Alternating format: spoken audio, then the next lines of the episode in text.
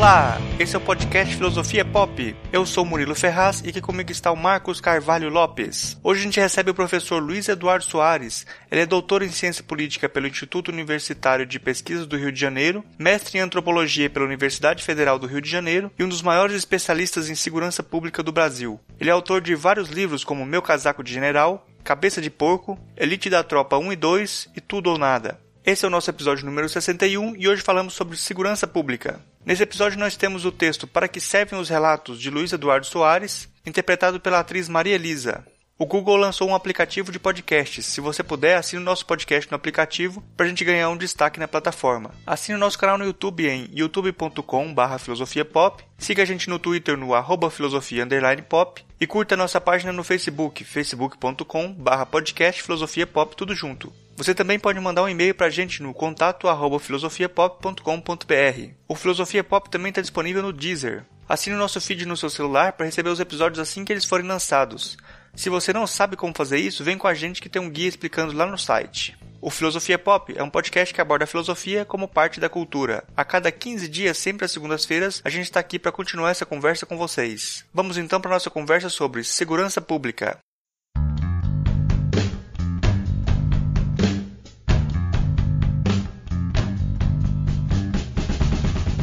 Hoje a gente recebe aqui direto do Rio de Janeiro o professor Luiz Eduardo Soares. Ele é doutor em Ciência Política pelo Instituto Universitário de Pesquisa do Rio de Janeiro, mestre em Antropologia pela Universidade Federal do Rio de Janeiro e um dos maiores especialistas em segurança pública do Brasil.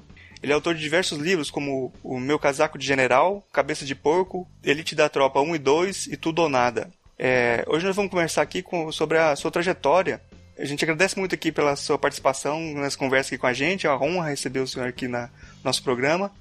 E eu começo perguntando é, por que e como a segurança pública se tornou o centro das suas pesquisas. Murilo e Marcos, o prazer é todo meu. Muito obrigado pelo convite. É um privilégio participar do podcast com vocês e compartilhar aí com quem nos ouvir algumas reflexões é, a segurança pública é que se impôs a mim, a minha trajetória, a minha geração, a minha cidade, ao meu estado, é, porque a problemática da violência, da criminalidade se tornaram cruciais para todos os que vivemos aqui no estado do Rio, no, por volta dos anos 80, particularmente. E é claro que essa imposição o fenômeno sobre as nossas consciências e sensibilidades não se converte automaticamente em adesão é, científica, reflexiva ou prática, etc. É claro que não. Mas, de alguma maneira, houve uma comunicação entre o problema, tal como eu, como qualquer cidadão, sentia, é, e a, a minha trajetória mais particularmente política e intelectual. E, portanto, essa química, essa alquimia, digamos, é que me lançou mais inteiramente, mais integralmente, mais organicamente na problemática assim dita né, da segurança pública do ponto de vista da, da análise, da pesquisa e também da intervenção prática. E qual era esse itinerário, essa trajetória político-intelectual, por assim dizer? talvez eu pudesse dizer ético, política e intelectual. Eu cresci sob ditadura e cheguei à universidade com 17 anos, a PUC do Rio de Janeiro, em 1972. Cheguei, a, a, a portanto, no momento mais sombrio, no momento mais difícil, mais brutal, mais cruel da ditadura, depois do AI-5, quando se consolidava o regime militar autoritário mais, mais criminoso, não é? E, portanto, aqueles, aquele ano foi particularmente intenso, complicado, ameaçador, e assim como os anos subsequentes. Aquele, aquela chegada à universidade me marcou muito porque eu encontrei, no, digamos, no subsolo da universidade, no sentido metafórico, né, na, na sua dimensão clandestina, uma vitalidade muito grande, ainda que acuada, evidentemente, por conta da censura e da repressão, etc. Mas é, nós logo chegando à universidade demonstrando nossa disposição militante, nós logo nos conectávamos com o que restava de movimento estudantil. E o que era peculiar, além da repressão, etc., da aspereza do regime, era a multiplicidade de opções, né? a pluralidade de possibilidades, de posições que se entrechocavam no campo da resistência à ditadura, no campo das esquerdas lato senso. Essa multiplicidade se tornou para mim muito desafiadora, porque se eu queria eh, militar e me engajar ah, não só intelectualmente, mas praticamente na resistência à ditadura, teria de ser forçosamente resistência clandestina, eu tinha de optar por um caminho, uma metodologia, uma certa compreensão do mundo, do Brasil, da sociedade, em termos também abstratos, teóricos, etc. Enfim, eu tinha de me localizar e faltava o GPS para essa localização na, na geografia intelectual e política da, daquele momento. Eu não tinha bússola, eu estava chegando né, do ensino secundário, tinha algumas leituras, sobretudo no, na área da estética, da crítica literária. Eu cheguei para fazer literatura, mas com grande interesse político, social, etc. Então eu percebi que, até porque amigos estavam se engajando, indo à militância e desaparecendo, sendo assassinados, torturados, etc., amigos e amigas, eu me dei conta de que era necessário pensar antes de agir. E já que eu ia minha, é, colocar em risco a minha vida, era preciso que eu soubesse o que eu estava fazendo e que tomasse a decisão mais racional, mais, mais própria né, para aquela circunstância. E, e, eu era, eu ouvia os discursos das posições diferentes dos distintos partidos clandestinos, etc. E todos os discursos me convenciam. Eu ouvia cada um deles, eles me pareciam corretos, mas eu sabia que eram contraditórios entre si. Portanto, era impossível caminhar assim com essa indefinição, com essa ambiguidade, dessa forma tão tão pouco lúcida, né?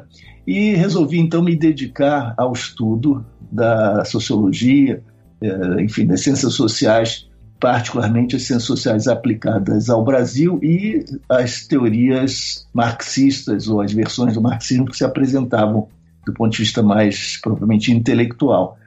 E eu não me afastei da militância enquanto isso, mas adiei minha, o meu engajamento partidário. Então eu colaborava no movimento estudantil de forma mais ecumênica, digamos assim, de forma mais plural, todas as iniciativas eh, que pareciam interessantes, eu ah, as apoiava e contribuía de alguma maneira na organização de seminários, de eh, atividades, etc., participava delas, mas sem essa definição, sem essa identificação partidária. E, e, eu então fazia literatura, como disse, mas paralelamente passei a seguir, ainda que informalmente, ah, as ciências sociais, cursos de ciências sociais e acabei, portanto, de alguma maneira fazendo os dois cursos, um de maneira informal, outro de maneira formal. E havia até uma peculiaridade muito interessante, porque como eu já estudava as disciplinas do curso de literatura, estudava por mim mesmo quando adolescente, na universidade eu reencontrei temas, leituras, modos de ver que me eram já bastante íntimos e rapidamente os professores mais abertos, amigos, amigas, eu os tenho como tais até hoje, e que foram muito inspiradores, foram muito importantes na minha formação. Eles eram, elas eram também muito generosos e generosas, e me ofereceram a possibilidade de apenas apresentar trabalhos de final de curso e de não necessariamente estar presente fazendo um ou outro seminário, mas para que eu pudesse eh, cursar pós-graduação, mestrado, diretamente. Então eu tive essa oportunidade, esse privilégio de fazer o mestrado diretamente na, na em literatura, teoria literária, mas de modo informal, portanto era só uma oportunidade de aprendizado, era uma experiência intelectual, mas não isso não correspondia a diplomas ou reconhecimentos institucionais. Então eu fazia o mestrado em teoria da literatura e fazia as ciências sociais informalmente. Então, eu cursei informalmente essas duas áreas, já me orientando para o mestrado em antropologia. E a escolha da antropologia se deveu a questões teóricas, intelectuais, mas também a, a encaminhamentos mais pragmáticos. A antropologia, o Museu Nacional da Universidade Federal do Rio de Janeiro consistia naquilo que se, que se dizia na época, se chamava na época, brincando, Jardim dos Fins, e Fins e Contini, que era um, uma espécie de oásis, de paraíso, porque não era visado pela ditadura e havia conseguido, é, por seu status intelectual internacional, o apoio de instituições importantes, inclusive do exterior, e pela trajetória dos seus professores, que é, se formaram quase todos na Europa, nos Estados Unidos, é, havia conseguido, conquistado uma, uma independência muito curiosa, muito rara e circunstancial. E então é, nós éramos atraídos pela possibilidade de estudar com liberdade, ainda que isso é, fosse passageiro, né? E, e, portanto eu fiz ciências sociais me voltando cada vez mais para antropologia. Fiz o, o concurso para o museu em 75 tive a honra de passar em primeiro lugar, então eu fiquei muito feliz porque não tinha uma formação específica. E a partir daí me dediquei a, a estudar antropologia, fiz um, uma dissertação que na época era uma espécie de, de tese, né? Porque não havia doutorado ainda no Brasil nessa, nessa área, havia uma, uma área de antropologia na USP, mas não havia propriamente o doutorado em antropologia como logo depois se inaugurou. Por exemplo, eu acho que foi na URGS, em Porto Alegre, no Rio Grande do Sul, a primeira, se não me engano, a UNB logo depois.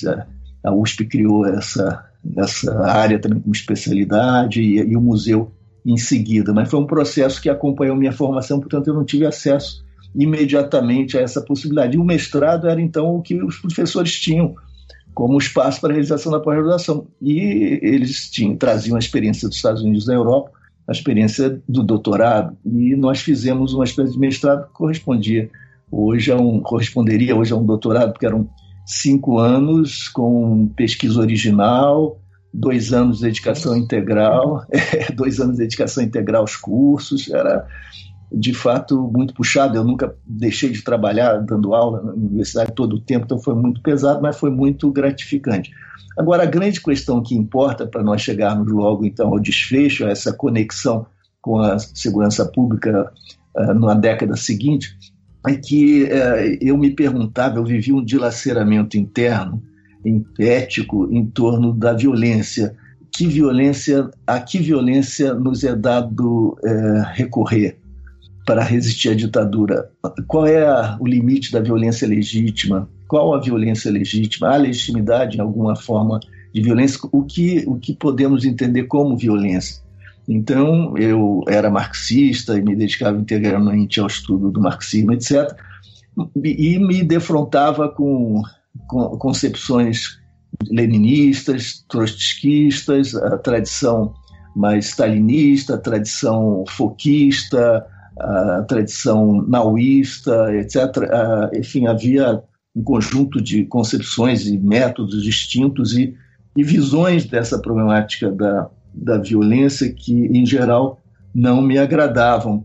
É, talvez por conta da formação religiosa que eu tive, eu não, não era religioso, não me identificava com a fé e com práticas religiosas, mas eu estudei todo o tempo com jesuítas e, e outros da minha família era muito católica, tendência conservadora, portanto a minha rebeldia, a minha transgressão envolvia o corte com as religiões as tradicionais, sobretudo, etc. Enfim, isso, eu fui formado na, na afirmação da secularidade e tudo. Mas é claro que há um vestígio, um resquício, um fundo ético é, que provém do, do cristianismo primitivo que tornou muito fácil a adesão ao comunismo, é muito natural. E a, e a própria ideia da violência parecia estranha a esse mundo, e quando eu encontrei o pensamento kantiano, que, que pensa a dignidade humana como sua incomensurabilidade, incomparabilidade, insubstitutibilidade, é, eu me identifiquei, evidentemente, não com o conjunto do pensamento de Kant e seus desdobramentos práticos, por motivos não conhecidos, acho, desde Hegel, Marx, etc., mas me identificava com essa ideia que é refratária, basicamente, à instrumentalização do ser humano, do ser humano individual. Então, me parecia que era insustentável é, defender é, que algum ser humano pudesse ser sacrificado em nome do coletivo, da pátria, da realização do paraíso na terra, é, de qualquer propósito teológico ou de qualquer propósito político. Eu sei que há situações incontornáveis da realidade que tornam necessário que o médico decida quem vai salvar, que torna as escolhas de Sofia incontornáveis também, que torna é, essa problemática muito mais matizada e complexa. Mas, pelo menos em teoria, como uma matriz de referência e orientação geral, eu acabei aderindo a uma perspectiva né, da não violência tanto quanto possível no limite do plausível, a menos que se tratasse de legitimidade da, da defesa da autodefesa legítima, né? É, e, e, é claro que isso transposto para o campo político exige também adaptações criativas e todas elas também desafiadoras. Né? Mas de toda maneira, eu só queria lembrar que a problemática da violência como método de ação é, me causava transtornos diversos e resistência, até que eu encontrei, então, no Partidão, no PCB, uma maneira de conciliar a minha resistência à violência, a não ser em casos limite, em certas circunstâncias muito particulares, com uma determinada visão do Brasil e do processo brasileiro de luta pela democracia.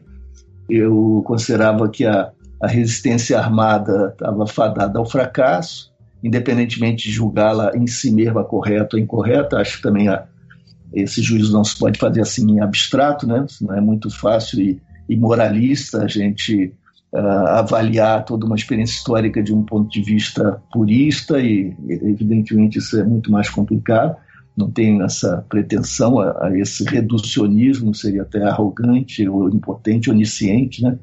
Mas o fato é que a, o partidão, suas divisões internas entre a tendência stalinista e a tendência mais moderna e democrática, que se chamava eurocomunismo, apesar dessas distinções todas, das complicações próprias o Partidão me oferecia uma leitura do processo de luta pela democracia que conciliava a resistência à violência ou a negação da violência, pelo menos na prática, né, com o, um, um, entendimento que eh, propiciava, proporcionava a nós a experiência do engajamento prático, pragmático e clandestino, que não envolvia a luta armada, ainda que envolvesse ações com consequências importantes e, e muito risco também.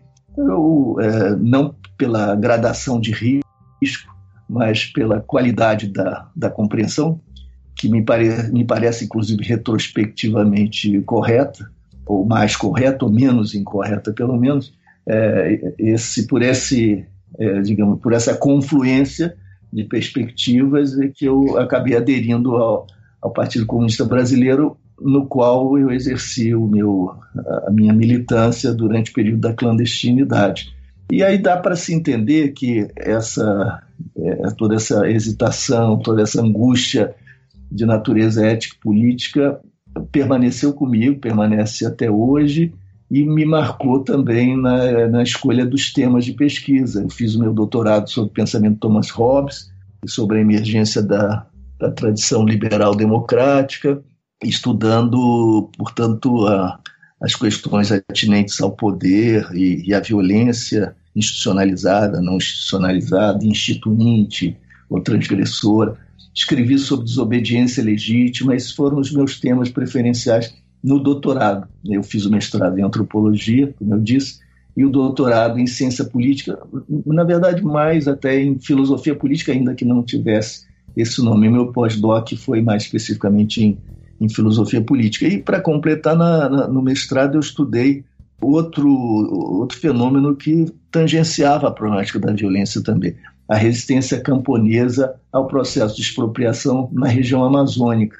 Eu escrevi um livro, que foi minha dissertação de mestrado, meu primeiro livro publicado, Campesinato, Ideologia e Política, que analisava um caso muito interessante e raro de êxito na resistência à expropriação por parte de sociedade camponesa, eh, que era marcada pela identidade étnica, pela negritude, né? essa vinculação, essa construção afro-brasileira per permitiu a, a construção de um instrumento poderoso político de resistência, que era a própria identidade e uma certa história compartilhada e projeto compartilhado. Então, é uma história muito interessante de uma comunidade bem-sucedida na resistência.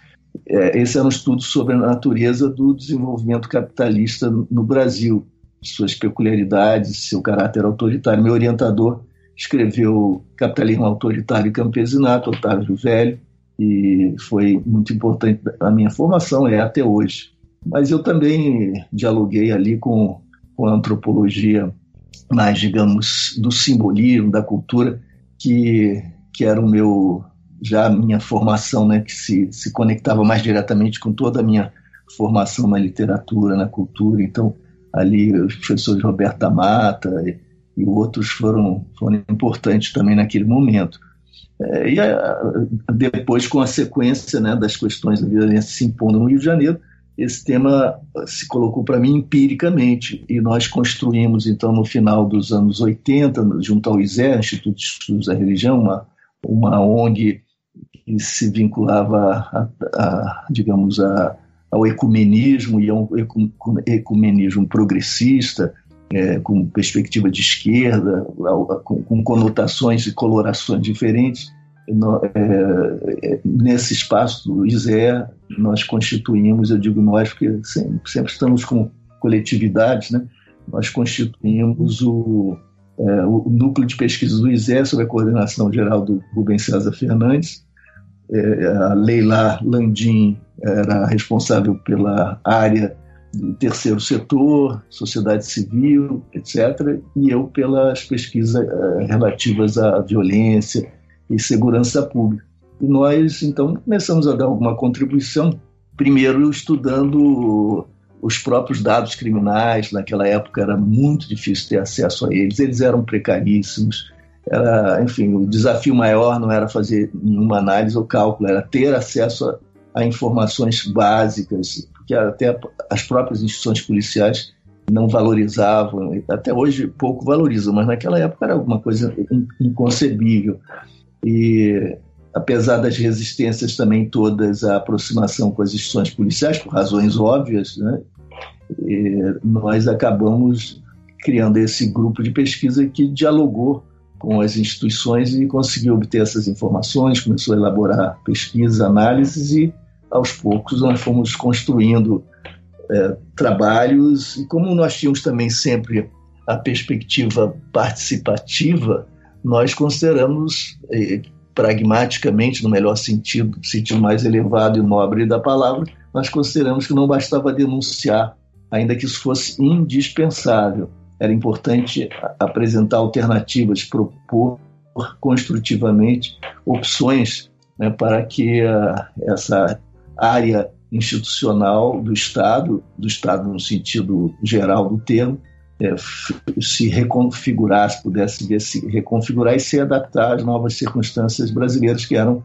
democráticas desde 1988, pelo menos formalmente, né?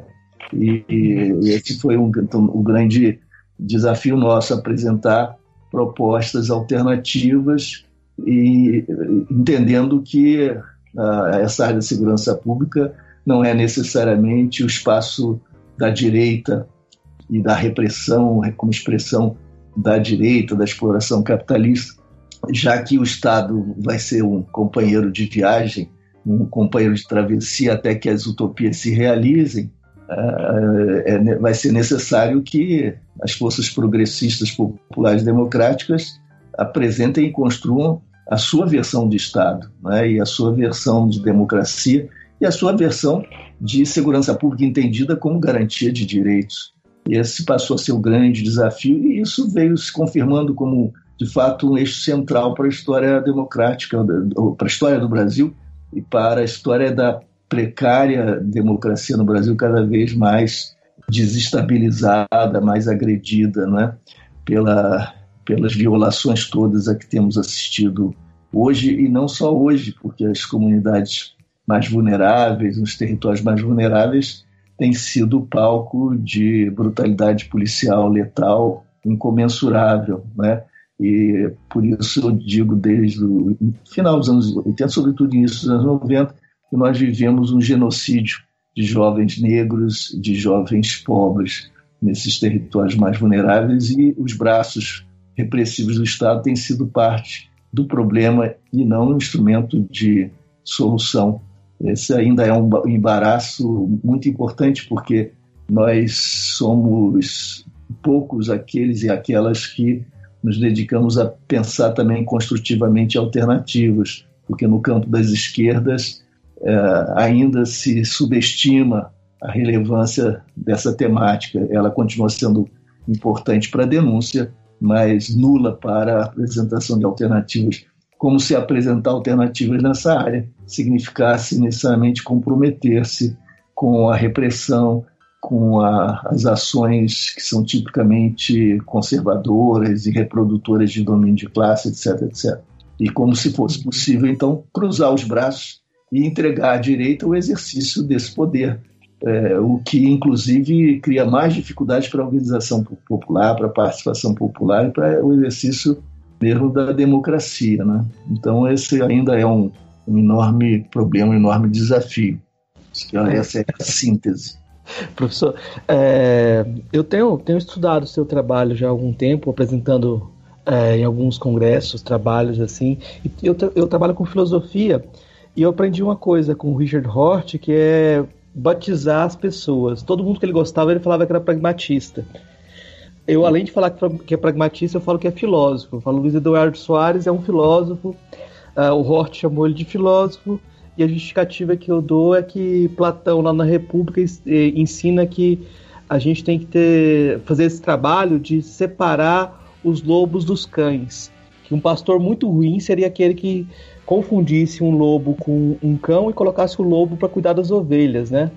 Uhum. E aí eu, eu penso no, no, seu trabalho com a segurança pública, é esse trabalho justamente de separar os lobos dos cães, assim, quando a gente pensa também no Estado que a gente herdou da ditadura, em certo sentido, assim, é, talvez a gente tenha o mesmo problema de outros lugares. Por exemplo, é, na África pós-colonial, já vi um filósofo, um filósofo africano fala que lá eles têm um Leviatã manco, que eles chegaram, a, chegaram ao poder, mas com a estrutura colonial mantida. A gente conseguiu a democracia, mas com a estrutura opressiva da ditadura, né? Uhum. É, então parece que a gente tem um problema de redescrição dessa situação. Aí eu já vou, eu vou, já vou pedir já um, uma questão que eu acho que é importante é apontar para um, um, ponto prático assim, do seu trabalho, que é a ênfase no artigo 144 da Constituição Federal. Como esse artigo pode ser visto como um, dos centros do nosso problema?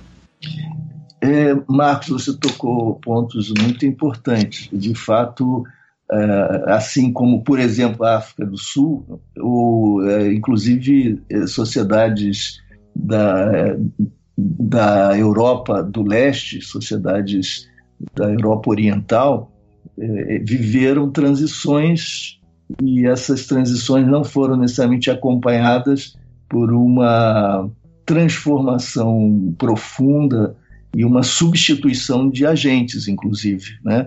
E substituição não só di diretamente humana, física, de indivíduos, mas de culturas, né? de orientações ético-políticas, etc. Então, nós, no caso do, da África do Sul, houve o fim né, do apartheid, o início do novo regime democrático, mas com transição negociada, o que implicou a preservação dos funcionários, dos servidores, de muitos e muitos servidores e funcionários do regime anterior. Então imagina o pós-apartheid com a polícia do apartheid, ainda que as regras fossem diferentes, etc. Era muito difícil, foi muito difícil e, e complicado. E a nossa tra transição, guardadas as diferenças, é muito apresenta muito, muitos elementos semelhantes. Nós herdamos a estrutura organizacional da ditadura. A ditadura não inventou a polícia bárbara, a polícia brutal, não inventou a tortura. Isso caminha para e passo a, a história brasileira. Né? E, em particular, desde que a, a polícia foi criada, particularmente a polícia militar, né? que não era exatamente o que é hoje, é claro, mas ela própria, é a, polícia militar atual, no Rio de Janeiro em particular, se descreve ou descreve o seu trajeto histórico como tendo origem com a chegada da família real em 1808. A Polícia Militar teria sido criada numa primeira formação, acho que em 1809, algo assim. Mas ah, desde esse início, uh, o seu papel foi de capataz, né, de perseguição dos escravos e, e de manutenção de uma ordem escravagista, brutal, de exploração radical, etc. Portanto, manutenção de uma ordem profundamente racista. E essa foi sua história. É, no, no, momento republicano, na etapa republicana, isso não foi diferente. É, e houve, claro, a radicalização desse processo em alguns momentos, como no Estado Novo em 37, é, aliás, é muito curioso que em 37, no regime de 37, no Estado Novo, a ditadura recorreu às forças policiais para torturar os presos políticos, etc., para caçá-los. As Forças Armadas permaneceram alheias a essa dinâmica mais selvagem, digamos assim, e se preservou, portanto. Enquanto isso, na ditadura militar ou civil-militar, é, eu acho que essa qualificação, inclusive, é, é até óbvia né, e por isso talvez desnecessária, porque não há ditadura militar de longo, de longo curso que não conte com a participação ativa de segmentos da sociedade civil, mas enfim, não importa. Digamos, ditadura civil-militar de 64, as Forças Armadas participaram diretamente das práticas mais brutais, torturas e assassinatos, etc. E o fizeram seguindo orientações políticas, como política de Estado, como sempre soubemos e como agora se evidenciou com esses documentos norte-americanos. O, o fato é que as polícias, ao longo desse período todo é, é, posterior ao Brasil colônia, sem que antes nós pudéssemos dizer que fosse alguma coisa diferente, mas a estrutura mais uh, parecida com aquilo que viemos a chamar propriamente de polícia, foi marcada pela violência e a violência de classe, a violência racial, étnica ou de cor, e durante todo, toda a história. E a, a ditadura de 64 apenas qualificou, né, atribuindo a essa violência outras características e redirecionou o seu foco passando a incluir também lideranças eh, de classe média, intelectuais, profissionais liberais, estudantes, etc. Além dos alvos de sempre, é claro. Por isso, não podemos dizer que a ditadura militar, o civil-militar de 64, tenha inventado a violência policial. Longe disso, mas ela intensificou e, e tecnicamente a, a, aperfeiçoou, no pior sentido da palavra, tornando-a mais perversa, né? mais tecnicamente precisa na promoção da dor, do sofrimento e, é, e, do medo, do terror, etc.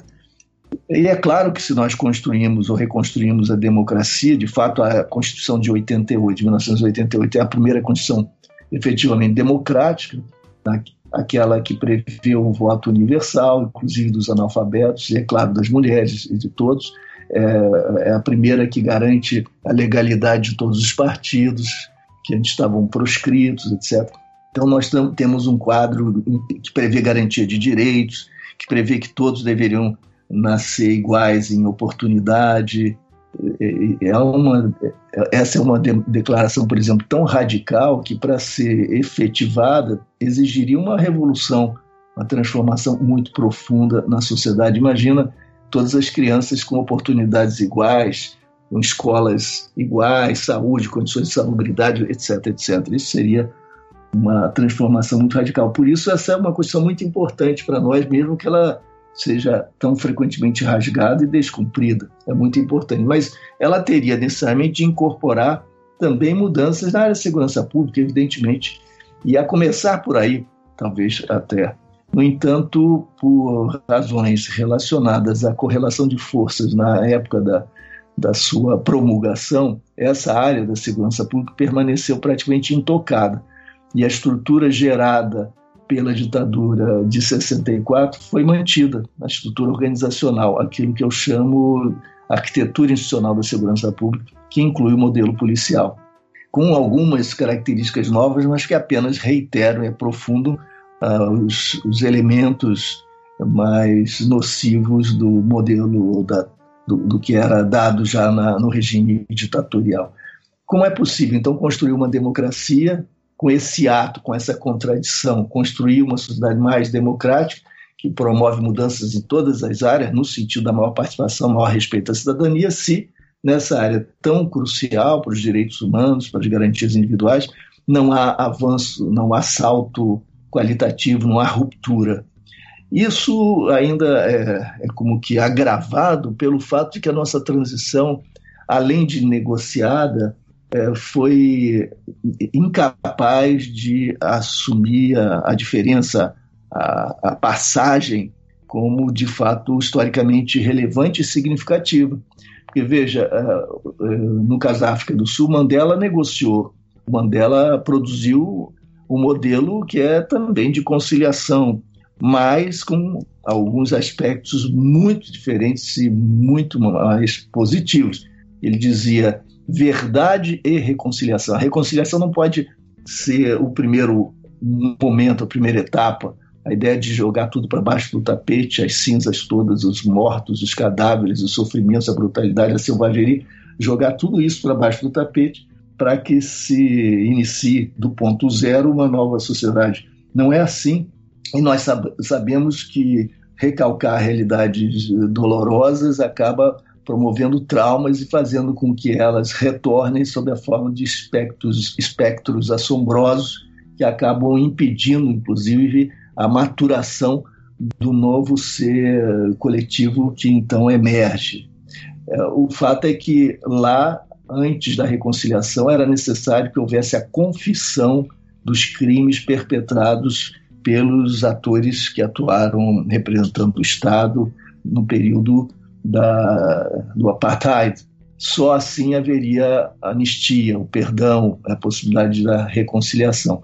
Os criminosos tinham de confessar seus crimes, reconhecê-los como tais, para que houvesse possibilidade de que as suas vítimas aceitassem, se resignassem então com um novo momento. E isso não é propriamente uma conciliação uh, apenas, essa é uma modalidade de promoção de conciliação com diferença, com mudança. Porque o mais importante não é se Fulano Beltrano foi preso ou não foi preso depois de, é, de reconhecida sua culpa na tortura, no assassinato. O mais importante é que essa culpa, essa responsabilidade seja reconhecida socialmente e institucionalmente, porque isso marca a diferença. É, isso é que é decisivo. A prisão é uma forma de reconhecimento dessa diferença, dessa transição, dessa ruptura político-ética simbólica. Né? Ah, mas não é necessário que haja essa punição desse tipo para que se marque até simbolicamente a passagem. A passagem pode ser marcada de várias maneiras. Eu não estou dizendo que não mereçam punição, de acordo com as regras sociais, os criminosos que mataram, que, que torturaram, etc., sobretudo os superiores, né, os responsáveis pela definição dessas políticas e pelos que eram hierarquicamente responsáveis pelos, pelas práticas todas, sem negar a responsabilidade dos subalternos. Não, não digo que isso não seja importante, mas eu digo que o mais importante é o reconhecimento. E isso nós sentimos hoje quando com toda a frequência vemos militares que ainda afirmam que não houve tortura ou que foi ocasional a prática da, da tortura e do assassinato, foi circunstancial, foi prática subalterna, sem conhecimento da, dos superiores, barbaridades desse tipo. Ou até aqueles que elogiam essas práticas, né? porque há esses que, inclusive, elogiam essas práticas, o que em si mesmo constitui um crime. E isso tudo é possível porque até hoje a pusilanimidade se impôs, a impunidade, nesse sentido, pelo menos simbólico, se impôs. E, portanto, a transição foi negada na sua dimensão de ruptura. E, e isso um, se projeta sobre a sociedade de uma maneira patológica. Não é à toa que hoje é possível que haja um reavivamento da demanda por ditadura militar, né, ou ditadura, no senso. É, setores extremistas de ultradireita, eles é, avançam e, e, se afirmam e, e negam o passado. Não houve o passado, não, não houve o passado tal como nós podemos descrevê-lo, numa perspectiva mais, mais crítica né, e mais correspondente, mais fiel à gravidade da, da, da violência então perpetrada. E, portanto, nós somos hoje vulneráveis a esses retornos brutais, né? Do, que vem como um pesadelo. E isso é tudo fruto de uma certa forma de promover a transição. Isso podia até se justificar, se compreender naquele primeiro momento, essa podia ser a pré-condição para que houvesse avanço. A correlação de forças não permitia que se dessem passos mais uh, digamos, mais ousados, mais ambiciosos. Mas essa correlação de forças já foi superada há muitas décadas, eh, pelo menos duas décadas, nós estamos distantes disso. Hoje a situação até volta a ser, de novo, muito complicada, até do ponto de vista dessa correlação de forças entre os uh, defensores da, da ditadura e, e, os defensores da democracia. Mas naquela, na passagem, poucos anos depois da promulgação da Constituição, já teria sido possível alterar o, essa, essa área da segurança pública, a arquitetura institucional da segurança pública, o modelo policial, fazendo com que essa área também se integrasse ao processo de transição para a democracia, o que exigiria mudança do não só organizacional, mas da cultura corporativa, ou das culturas corporativas.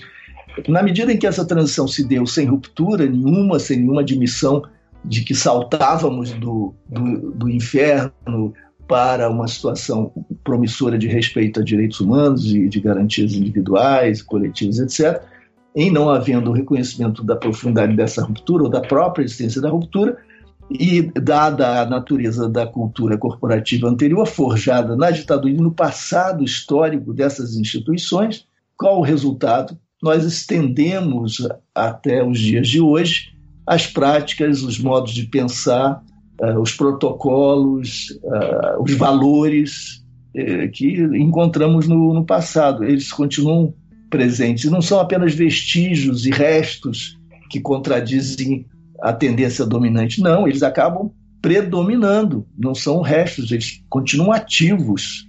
É o princípio ativo da ação policial frequentemente é o racismo, é a, a dominação de classe, mas particularmente o racismo. Né?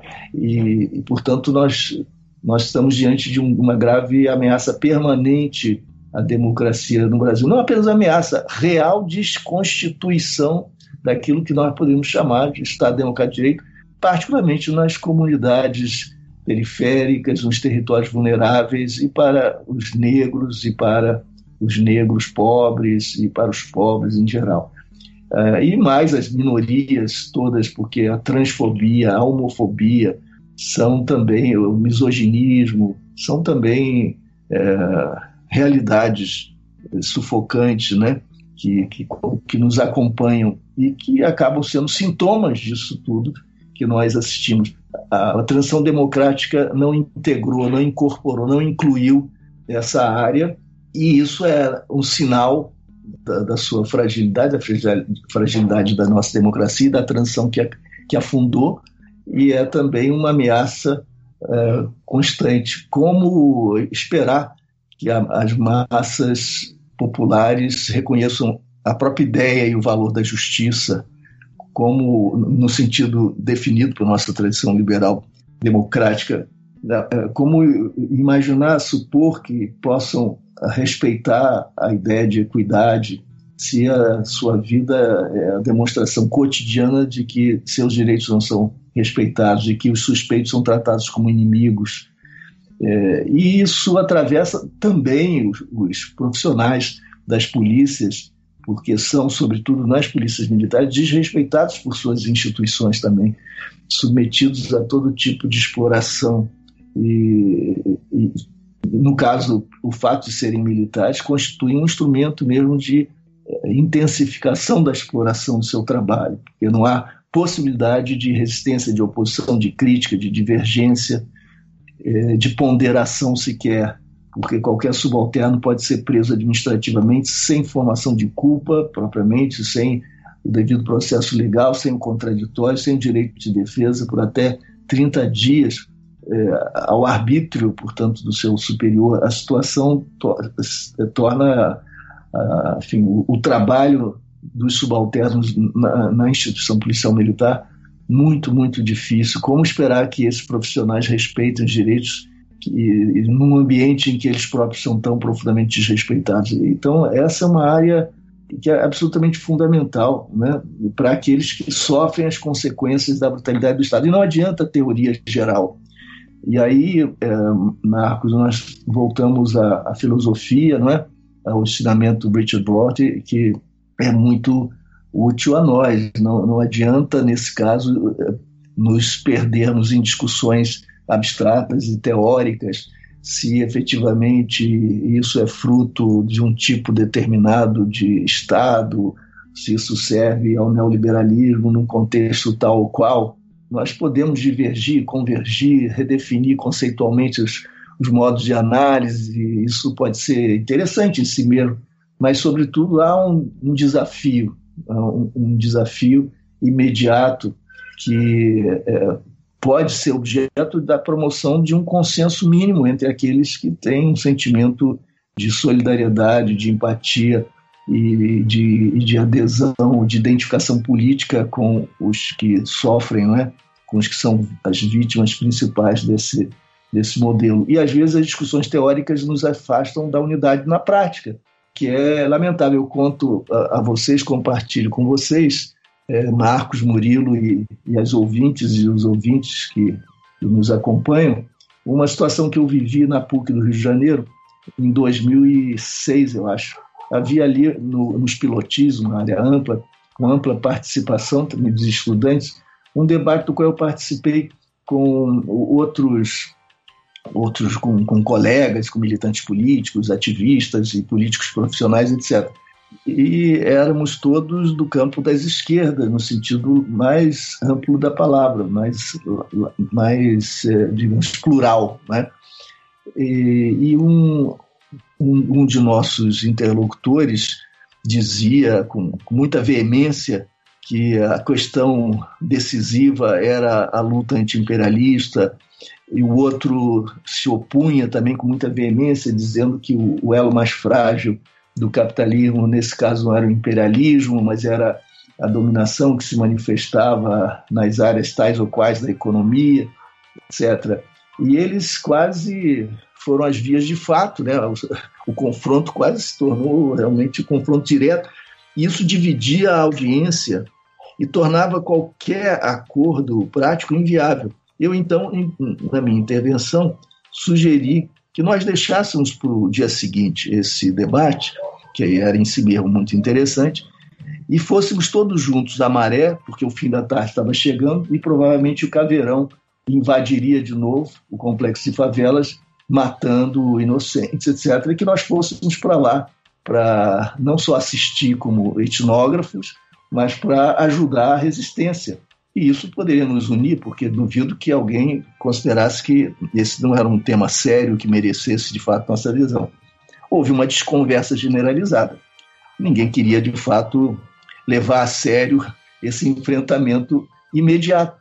Isso era muito, isso, isso é muito, eu acho, é, exemplificativo, né, de como às vezes nós nos perdemos em querelas teóricas que podem ser em si mesmas pertinentes, interessantes, criativas, mas que passam a ser é, impedimentos reais para a prática coletiva confluente, né, que é para a agregação e para a ação que nos importa, porque há certamente espaço para a, construção de um consenso mínimo. Se, se nós atuarmos pensando mais naquilo que para nós representa o desafio mais imediato, nós poderíamos deixar de lado provisoriamente uh, determinadas divergências que nos afastam. E vejam que as esquerdas estão caracterizadas ao longo da nossa história, em geral, pela divergência, pela cissiparidade, pela fragmentação. E cissiparidade metastática, porque não só se separam, se dividem, como essas divisões se multiplicam em escala geométrica e com muita velocidade. Porque há sempre sutilezas e nuances, gradações e distinções nas descrições, redescrições que fazemos de nós mesmos e dos outros. E é claro que a divergência acaba se tornando mais vívida com os mais próximos ou contra os mais próximos. Então, odiamos, sobretudo, nossos irmãos, aqueles que compartilham conosco muito mais do que os que não são nem objeto da nossa ira, da nossa divergência, porque estão tão distantes. Né? E isso impede, de fato, que haja um crescimento político. E se houver na prática a unidade onde ela é possível, porque há consenso de valores e de entendimentos da realidade, etc., onde essa descrição comum sobre nós e sobre os outros possa ser compartilhada, se houver prática associada a esse reconhecimento comum do que é comum, nós podemos inclusive descobrir na prática outras similitudes, outras identificações recíprocas, outras, outras formas de, de eh, afirmação da nossa uh, união do que entre nós pode ser efetivamente compartilhado, etc. E o futuro das querelas teóricas pode até sofrer algumas mutações na direção de, um, de entendimentos, de construção de consensos, etc. Então há, um, há toda uma política do discurso que é narcísica, que é emocional afetiva, que está é, culturalmente condicionada, e que acaba sendo uma espécie de tiro no pé né, daqueles que, que pensam estar com esse debate se aproximando do purismo da doutrina, da pureza sublime superior da doutrina, que ela sim corresponderia como um espelho à realidade, à essência da realidade. Então, se nós reconhecermos que nossos pontos de vista são necessariamente pontos de vista, são precários, ainda que o relativismo não, não seja de modo algum uma saída aceitável, né? porque também até do ponto de vista, não só epistemologicamente, mas do ponto de vista prático, é, acaba gerando é, pusilanimidade e inércia cúmplice, mas se nós reconhecermos que as construções, por mais que nos identifiquemos com elas e vivemos em relação a elas uh, uma adesão intensa, elas são construções perspectivas, são, são é, é, pontos de vista, nós seremos capazes de assumir com humildade a nossa finitude, a finitude do nosso conhecimento e a finitude ou a limitação da nossa descrição. E é, essa atitude é, sobretudo, antidogmática, antidoutrinária e é mais permeável à conversa, ao diálogo e à construção dos consensos mínimos, sem os quais não há avanço prático na política. É, falando dessa parte, assim, na, numa, no convencimento mais uh, de, desse diálogo sobre a, a reforma da, das polícias, uhum. é, parece que, assim, mesmo, quando, mesmo se você se for se, se há uma definição de alguma pauta mínima de reorganização dessas instituições, parece que o debate é, que acontece na sociedade, ele acaba caindo num. Ele acaba sendo desviado para umas coisas que são muito. Até uma desonestidade intelectual, assim, de falar que, é, que as pessoas são contra a polícia, de falar de crítica aos direitos humanos, como se a polícia precisasse de uma licença para matar para ser de alguma forma efetiva, né? É, uhum. e, e aí acaba ficando um pouco até apagado esse, esse esse discurso da reorganização, de falar que, que tem que reorganizar a própria instituição, da carreira dos, dos policiais, de, de uma reorientação de como essa polícia deve funcionar, né? E aí, nesse sentido, eu queria perguntar, assim, como que você vê essa questão dos direitos humanos é, nesse debate e qual que é o papel das ciências sociais nessa reforma da segurança pública? É, eu acho que esse é o grande desafio, né? Porque é a questão prática, como construir na sociedade um consenso mínimo sem o qual nós não vamos avançar mudando o artigo 144, que é uma das tarefas históricas. As pessoas às vezes dizem, mas mudando a Constituição, esse artigo 144, que é o retrato do passado, que é o retrato da ditadura ainda, que nós carregamos conosco todos esses anos na Constituição, será que mudando isso nós vamos resolver o problema da brutalidade do Estado e até o problema da insegurança no sentido geral? É claro que não. E, e isso, isso, é muito importante porque as visões simplistas não são apenas aquelas que nós encontramos na direita, entre os conservadores, nós encontramos também nas esquerdas. Então, qualquer é, esforço que façamos numa certa direção acaba sendo questionado por perguntas desse tipo. Não há nenhuma atitude, nenhuma ação, nenhum tipo de intervenção em qualquer área da realidade, quando se trata de, da violência do Estado, que possa, por si mesma, ao transformar completamente esse quadro e gerar a situação que nós desejamos. Esse é um fenômeno multidimensional, muito complexo, que é, é envolve fatores os mais diversos, nos níveis mais distintos, que vão se transformar em ritmos diferentes, segundo métodos distintos também. Se há uma multidimensionalidade no problema da segurança pública, da violência e da própria transformação institucional, são necessárias também políticas, elas próprias intersetoriais, multidimensionais e intersetoriais, como se diria. E tudo isso é importante, cada ação é importante e deve se conectar a outras, e nenhuma se basta, e nenhuma basta, e nenhuma é suficiente.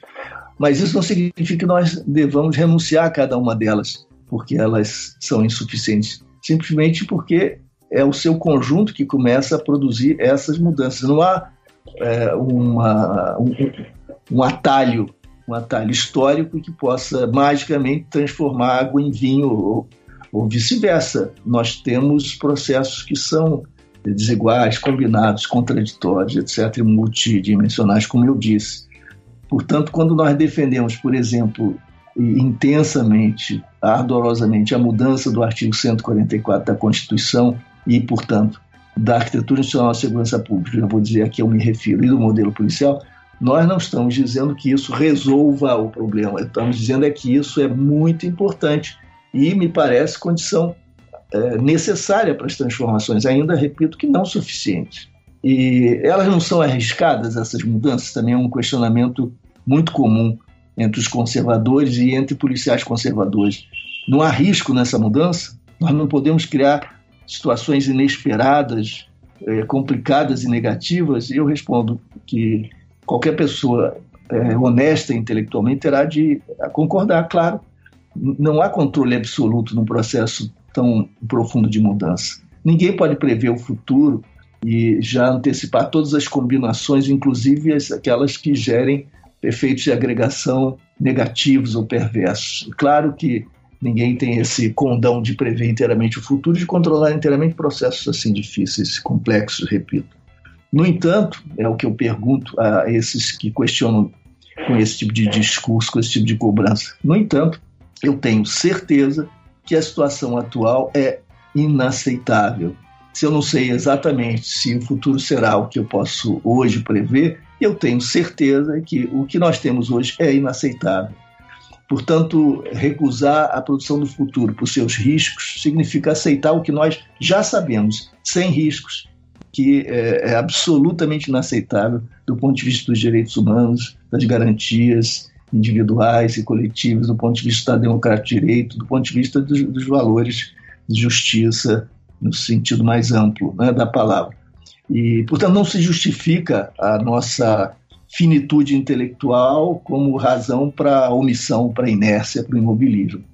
Não, não, não justifica a nossa inação o fato de que não podemos conhecer inteiramente o futuro e prever com precisão todos os desdobramentos. Há sempre uma dose de risco, mas nesse caso o, o risco se justifica, porque a atual situação é insustentável Claro que do ponto de vista dos que estão embaixo, dos que estão sofrendo uh, o seu, uh, uh, os, os, efeitos, os seus efeitos negativos, né? Então, eh, vamos lá. O que, que é o 144? 144 é o artigo na Constituição que estabelece uma certa distribuição de responsabilidades entre os entes federados, entre os níveis distintos do Estado, isso é, entre a União, Estado, os Estados e os municípios. E, além disso, define um modelo policial. O nosso é esse marcado pela cisão, pela distância, diferença de atribuições entre uma polícia civil e uma polícia militar. A militar faz trabalho ostensivo preventivo, uniformizado, são as palavras da Constituição, e a Polícia Civil faz, faz a que chamamos também a persecução judicial, ou faz a é responsável pela investigação propriamente dita e pela apresentação do inquérito, eh, que é o resultado da sua investigação ao Ministério Público, para que esse se pronuncie e, em considerando o inquérito suficientemente instruído, apresente sua denúncia à Justiça, inaugurando assim o processo, aquela fase que é provavelmente processual, que vai repetir os, as etapas do inquérito até a, a condução do, do, caso finalmente ao juiz que vai prolatar sua sentença e, se houver condenação, é, o réu será conduzido ao sistema penitenciário sob responsabilidade do executivo, mas com acompanhamento judicial, é, que, que então é, conclui, digamos, toda essa toda essa dinâmica. O, já temos aí o absurdo dessa réplica, dessa reprodução do inquérito no processo, isso estende o tempo, isso burocratiza é, os procedimentos, mas enfim, essa já é uma outra questão. De toda maneira, nós temos essa dualidade polícia civil polícia militar que não funciona e que é praticamente única no mundo. Existem dois, três países, eu nem me lembro os seus nomes, e não se trata de um desrespeito, é porque falamos tão pouco nesses países, eles não são de modo algum, bons exemplos de democracia. E nós estamos, portanto, diante dessa nossa é, construção singular que fracassou. A ideia era que essas duas polícias fossem complementares. Elas não são, elas disputam entre si. Há mil razões sociológicas compreensíveis para que haja essa disputa. Evidentemente, elas é, vivem identidades distintas, com culturas próprias, e disputam entre si. E há agressões mútuas, enfrentamentos, nunca cooperação, colaboração. Enfim, isso é, um, é absolutamente disfuncional em todos os sentidos. É, isso não significa que, então, a, a, solução mais razoável, mais positiva, produtiva e construtiva fosse a unificação das polícias. Por que não? Porque nós temos, primeiro, uma alternativa mais inteligente, e segundo, nós temos riscos aí, de fato, muito evidentes que não, não têm de ser é, enfrentados, não, nós não podemos corrê-los. Por exemplo, em São Paulo são mais de 100 mil policiais militares e cerca de 35 mil civis. Se nós, com duas polícias que já são praticamente incontroláveis, se nós somarmos, juntarmos as duas, nós vamos ter um, um pequeno Leviatã, pequeno não, um Leviatã de média, média dimensão, que vai corresponder praticamente a metade, se não mais, do Exército Nacional, com poder imenso né, de chantagem sobre o poder público. É absolutamente insustentável uma instituição armada dessa, dessa magnitude. E, portanto, essa não, esse, esse, esse não, não seria um caminho, essa não seria uma solução. Mas há estados pequenos em que as polícias poderiam perfeitamente se unificar. Onde elas eh, não podem se unificar, como a integração pode se dar? a integração se dá, sobretudo, no ciclo do trabalho policial. O trabalho policial sendo dividido, e sendo esse o problema, entre investigação e prevenção, etc., de que se trata? Se trata de promover a unidade do ciclo do trabalho. E, o, e a unidade do ciclo do trabalho pode ser é, alcançado, seja pela unificação, onde isso for oportuno, seja pela criação de pequenas polícias, né, pela divisão da grande polícia é, em pequenas polícias, todas elas de ciclo completo, todas elas a, a, responsáveis pelo exercício de todas as etapas do trabalho policial. Então, nós teríamos polícias regionais, metropolitanas ou mesmo municipais, pelo menos nos grandes municípios, ou nós teríamos polícias devotadas a áreas específicas, por exemplo, crime organizado, é, homicídios, etc, etc. São duas formas, digamos, universais nas sociedades com Estado nas sociedades modernas com Estado são é, os, os, as referências, os métodos de organização policial universais. Ou as, as polícias se organizam pelo tipo de crime que é, que, a que se destina ou que, cuja, é, que define a sua função, né? ou se define pela, pelo espaço, pela, pela área sob sua responsabilidade, sobre o território sob sua responsabilidade. E, portanto, o modelo policial é um problema enorme.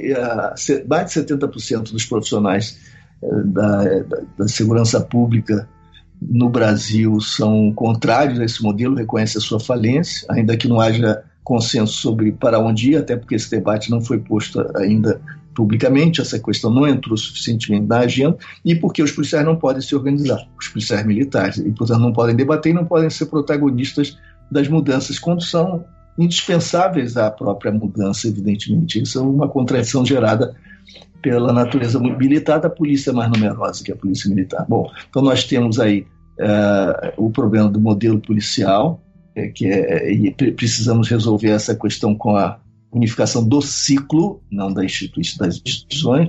Nós temos o, o problema também, que é a grande bandeira da massa policial, que é da criação de carreira única em cada instituição policial, porque hoje nós temos duas polícias em cada um.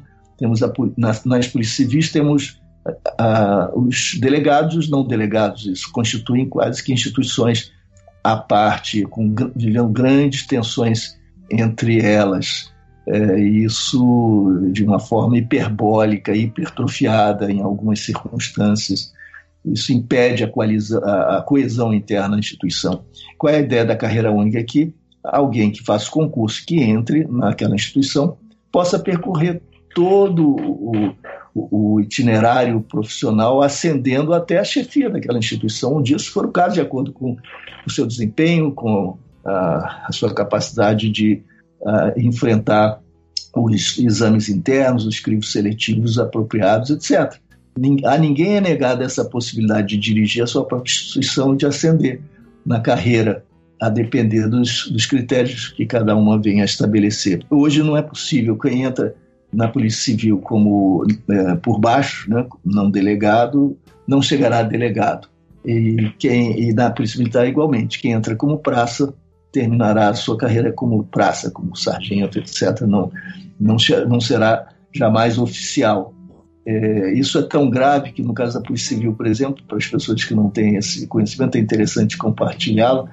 Uma, uma pessoa, por exemplo, digamos que um policial um investigador que esteja na polícia há 20 anos queira fazer concurso para delegado. Pode fazê-lo. É, o que é que se exige? Se exige que essa pessoa, esse candidato, seja bacharel em direito. Essa é uma outra questão questionável, evidentemente. Por que em direito? Isso tem a ver com a nossa tradição bacharelesca, etc., porque, a rigor, o policial poderia ser antropólogo, psicólogo, sociólogo, e também é, jurista, o que fosse, mas a, a, não, não, há por que haver esse monopólio dos que se formam como bacharéis em direito. Segurança pública não, não é direito, é, e, e a, a, responsabilidade de um delegado não é apenas conhecer leis, é gerir pessoas, ser capaz de administrar, ser capaz de compreender a complexidade da segurança pública, mobilizando diferentes disciplinas, diferentes áreas de conhecimento e tudo isso. Mas, enfim, é, alguém de, que está lá há 20 anos resolve fazer concurso para delegado. E um jovem ou uma jovem saindo de uma bela universidade privada, que estuda é, full time, graças ao apoio da família, é, com recursos, também concorre. Então, esse, esse trabalhador policial vai concorrer com alguém que tem todo o tempo do mundo para estudar, quando ele ou ela não tem esse tempo, a instituição não oferece essa possibilidade, não estimula, não reconhece, etc. Mas digamos que os dois façam a, a prova para delegado. Os 20 anos de experiência na polícia não vão valer nem meio ponto, não vão valer absolutamente nada nessas provas, nada, rigorosamente nada. Você já vê é, como isso é absolutamente irracional, injusto, injustificável, né? É, isso é só um, um elemento. Portanto, a ideia da, da, da, carreira única em cada instituição é muito importante e é a grande bandeira da, da maioria das maiorias, da grande, grande massa dos trabalhadores policiais. E a questão da distribuição de responsabilidades hoje se põe dessa, da seguinte maneira: o município não vale nada, não tem nenhuma responsabilidade, o que é absurdo e contraditório, inclusive, com a, com a tendência que se inaugura com a Constituição de 88 de atribuir crescente responsabilidade aos municípios na execução de políticas sociais. Então, nós temos isso é, na assistência social, na educação, na saúde. Né? A é, compartilhamento de responsabilidades entre União, Estado e municípios, a cada um cabendo é, algumas é, partes né, das atividades e, e de recursos, etc. E esse sistema de coordenação, de cooperação, é um sistema é, sofisticado e muito poderoso, muito importante, que eu acho que ninguém quer hoje alterar no Brasil, ninguém com mínimo de consciência. O fato de que não funcione bem não significa que o modelo não seja é, importante, não seja positivo, e por isso esse modelo é fruto da luta de décadas pela democratização do Estado no Brasil, etc. Mas os municípios são excluídos da segurança pública. Alguém, alguém dirá, ué, mas eles têm até guardas municipais, eles participam, etc. É, esse é o, essa é a característica do Brasil, né?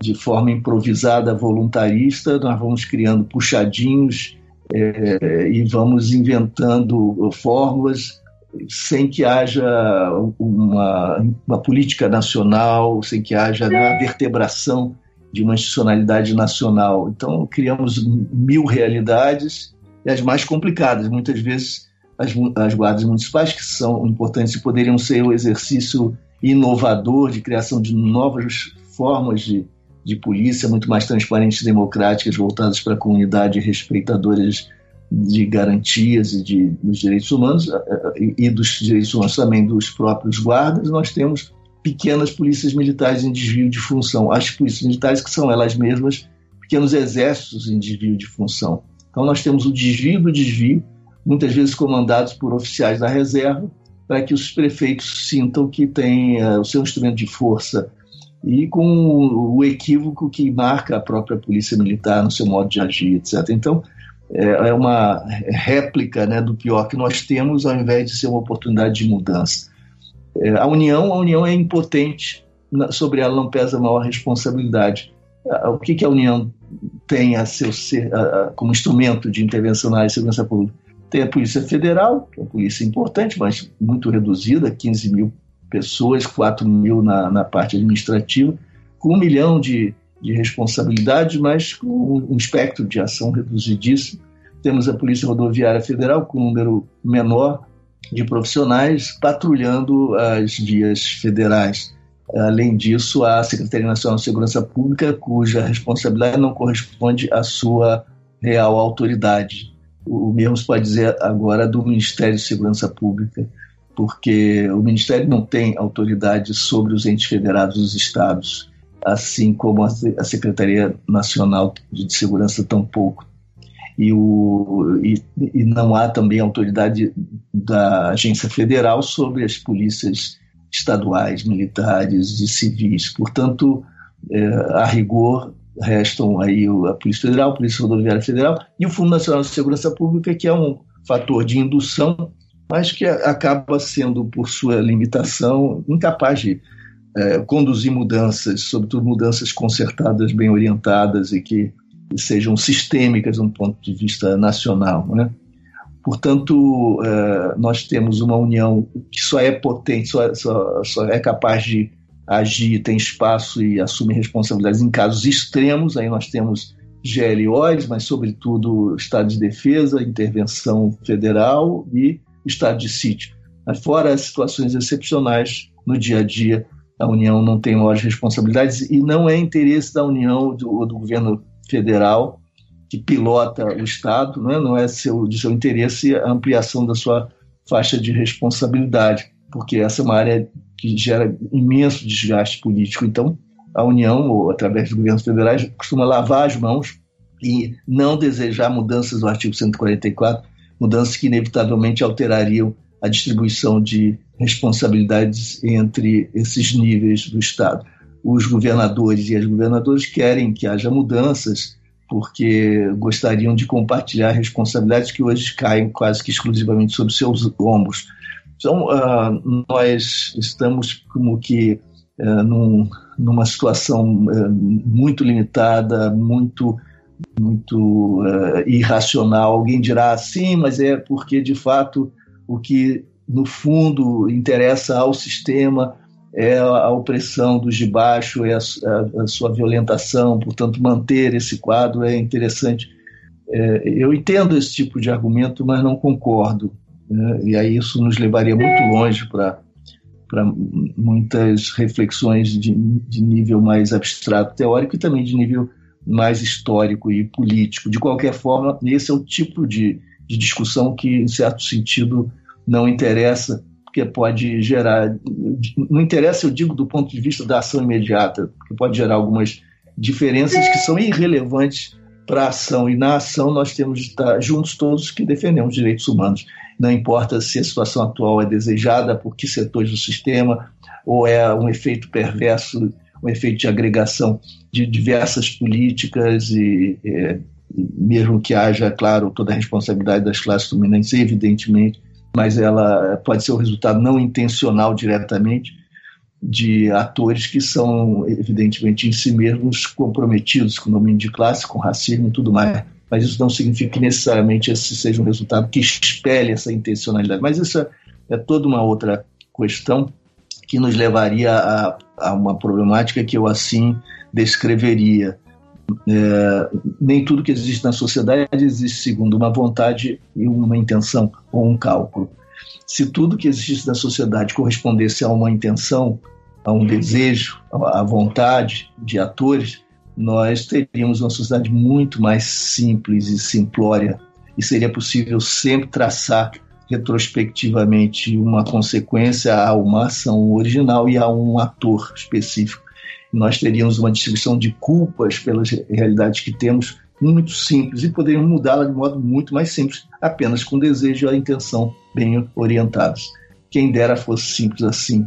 Aí, uh, efeitos de agregação são fruto da complexidade da sociedade e quando nós caminhamos numa direção e empurramos o barco numa direção, nós podemos provocar ondas em direções contrárias que vão é, gerar efeitos negativos relativamente aos nossos propósitos originais. Isso tudo é muito mais desafiador, muito mais complexo do que imagina às vezes a nossa vã consciência, que é tantas vezes mais reducionista. Né? Mas enfim, são questões que não devem nos afastar, nos dividir, todos aqui, não deve dividir a comunidade dos que lutamos pelos direitos humanos e por mudanças que possam produzir resultados é, é, efetivos. E se vocês, Murilo e Marcos, ainda têm paciência para me ouvir um pouquinho, eu ainda completaria essa argumentação com um exame muito breve da situação nacional, de forma bem, bem telegráfica. Nós temos 61 mil homicídios dolosos por ano, são os assassinatos, são os homicídios intencionais, são os crimes mais graves, 61 mil. Esse número aberrante só não gera é, uma, digamos, um alvoroço social que, que provocasse, de fato, mudanças profundas, porque as principais vítimas, a maioria das vítimas é negra, é pobre, vive em territórios vulneráveis e periféricos. Se não fosse assim, se, se a maioria das vítimas é, fosse de classe média branca, nós já teríamos derrubado governos e, e secretários de segurança e ministros e presidentes da República para que essa calamidade não se repetisse, não se reproduzisse. Mas, como as vítimas são essas de sempre, nós acabamos, como nação, naturalizando esse processo como se fizesse parte da paisagem. É, e nós temos, então, 61 mil homicídios dolosos por ano, cujas vítimas principais são essas às quais eu me referi. Desses 61 mil homicídios, apenas 8% são investigados. Investigados, não digo nem punidos. Isso significa que 92% dos crimes mais graves permanecem absolutamente impunes. Isso não nos faz, entretanto, do país da impunidade com, com frequência e leviandade uh, a, a imprensa destaca, ou a imprensa conclui. Não, em absoluto. Nós não somos país da impunidade, nós temos a terceira população carcerária do mundo, a terceira ou quarta, de acordo com os critérios de avaliação, eu estou falando em termos absolutos, e nós temos a população carcerária que cresce mais velozmente em todo o mundo desde 2002. Hoje nós temos mais de 700 mil presos. Uh, o número de mulheres encarceradas já chega, se não estou enganado, a 40, 45 mil. Isso corresponde também a um crescimento ainda mais veloz do que o crescimento médio. Uh, esses 700 mil podem ser descritos ou divididos da seguinte maneira: cerca de 40%, ou quase 40%, estão lá em prisão provisória e nós sabemos que quando prisões provisórias são, enfim, julgadas, é, os, aqueles que são réus estão em prisão provisória são finalmente julgados, cerca de 30% são inocentados, pelo menos 30% inocentados. Então nós temos desses 40%, um terço que certamente não, está, não estará ou não deveria estar ali nem um dia. Essas prisões provisórias se se eternizam e muitas vezes superam, frequentemente superam o, o, a própria sentença, né, o número de anos que, que seria que será sentenciado. Então, é, isso é um escândalo em si mesmo. Além dos 40% em prisão provisória, nós temos apenas 12% cumprindo pena por homicídio. E, e há cerca de 70% são negros a imensa maioria é pobre, jovem, baixa escolaridade.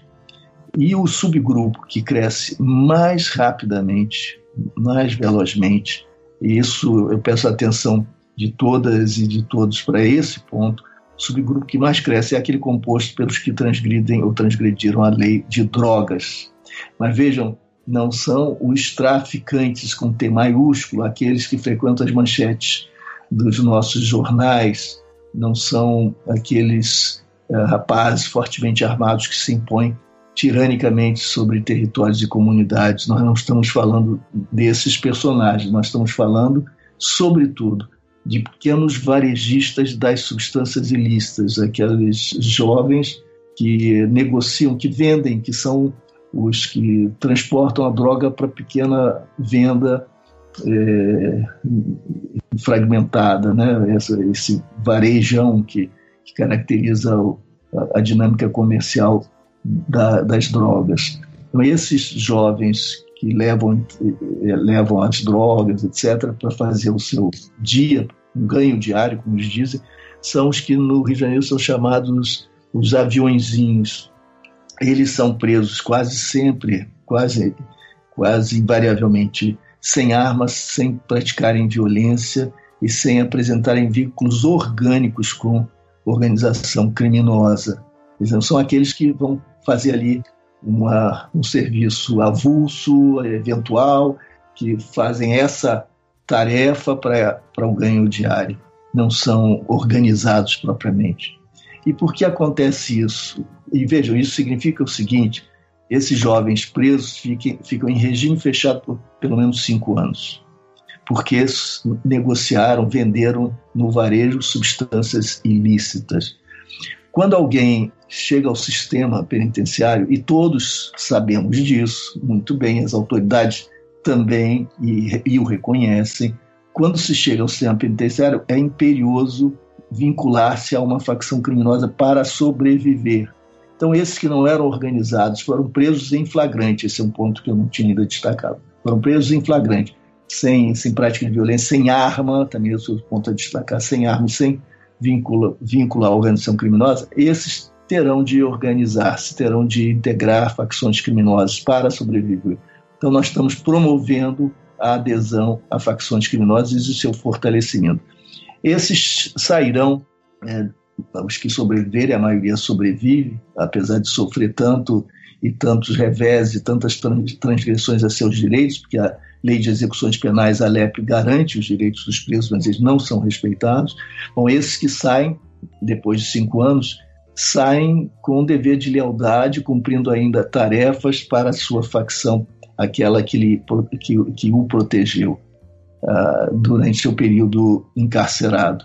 Por isso, nós estamos contratando violência futura e promovendo a expansão, o fortalecimento das facções criminosas e gastando uma fortuna para fazê-lo, além de destruir a vida de tantos jovens de forma absurda, completamente irresponsável, eu diria ela mesma, criminosa, o que a sociedade faz, o que essa nessas políticas que são políticas criminais, políticas de segurança e essas é, estruturas é, é da justiça criminal que fazem é, exatamente essa destruição de vidas e gerando um, efeitos negativos para a sociedade também. E vejam, por que acontece isso? Será um, um Deus ex machina, um Leviatã perverso? Será uma entidade maligna ou a má intenção dos gestores? Não, não necessariamente, ou não necessariamente, não, certamente não, não se trata disso. O que há é um casamento perverso entre a lei de drogas e o modelo policial. Eu explico. A polícia mais numerosa é aquela que está no Brasil todo 24 horas por dia, a polícia militar, como sabemos. A polícia militar é proibida de investigar, de acordo com a Constituição, com o artigo 144, com o nosso modelo policial. Ela é proibida de investigar, mas é instada a aprender. Ela é pressionada por todos os lados, sociedade, pela mídia, pelas autoridades, a produzir, a ser efetivo. O que, que ela entende por produzir? Prender. É, ela não entende a produtividade como a prevenção da violência, redução do número de, de crimes e do número de presos, etc. Ela entende prisão, apreensão drogas e armas e, sobretudo, prisão. Ora, se ela é proibida de investigar, mas é pressionada a prender, o que ela faz? Ela prende em flagrante, é o que lhe resta fazer. É, ou seja, ela prende sem investigação. Quais são os crimes passíveis de identificação em flagrante delito? Alguns. Há, portanto, aí um crivo seletivo muito, muito redutor na tal aplicação das leis, que, portanto, não são submetidas a quaisquer critérios de equidade. Nós temos, de fato, um crivo seletivo que, é, que recorta né, a legalidade e aplica um, um segmento, uma porção, um subconjunto dessa, dessas leis. É, é, claro que há outros crimes seletivos, o de classe, de cor, de raça, o étnico, de território, de gênero, de comportamento cultural, etc, etc, de idade, etc. Mas é, esse é o, o crime seletivo que mais imediatamente se apresenta para nós agora como, como é, destacado. Né? Então nós temos o, o flagrante delito como único método de produção de prisões. É, e isso corresponde a mais de 85% das prisões no Brasil. Então, nós temos um sistema carcerário ocupado por presos em flagrante. Isso significa também a definição de prioridades, uma hierarquia de prioridades perversa, em que o valor da vida, os valores que são centrais, esses são desprestigiados, são subestimados, são negligenciados. E os valores que são priorizados são aqueles que cabem no espectro de ação do flagrante, né? aqueles que correspondem a, a, ao combate, assim, por assim dizer, a determinados crimes. Então nós temos o aviãozinho, nós temos o varejista, mas não temos os criminosos organizados, não temos os que lavam dinheiro, não, não temos aqueles que de fato lucram com o negócio das drogas. É, e isso está se reproduzindo em escala geométrica, com, com consequências que são trágicas, destruindo a juventude, criminalizando a pobreza, ampliando esse sistema que os próprios, uh, as próprias autoridades reconhecem que é um sistema falido, medieval, absurdo, que é o sistema penitenciário, é, gastando muito para isso, para destruir vidas e contratar violência futura e fortalecer as facções, cometendo essa injustiça brutal que é tornar um, mero comerciante de substâncias um, um, criminoso perigoso, etc., tratando dessa maneira.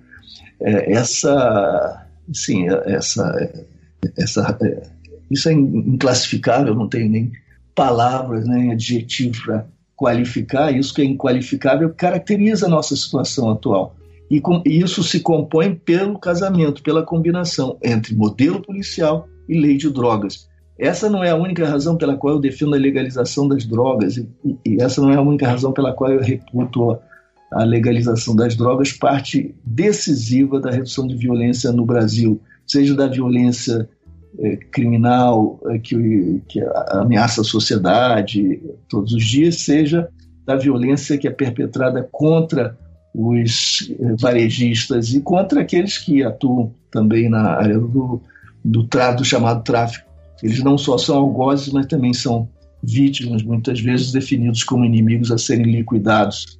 Por outro lado, os nossos policiais, que são os que mais matam, ou um dos que mais matam no mundo, são também os que mais morrem. E nós vamos sacrificando tantas vidas jovens que são é, oriundas das mesmas áreas da sociedade, dos mesmos territórios, que poderiam ser, portanto, irmãos, e que se confrontam nessa guerra fratricida.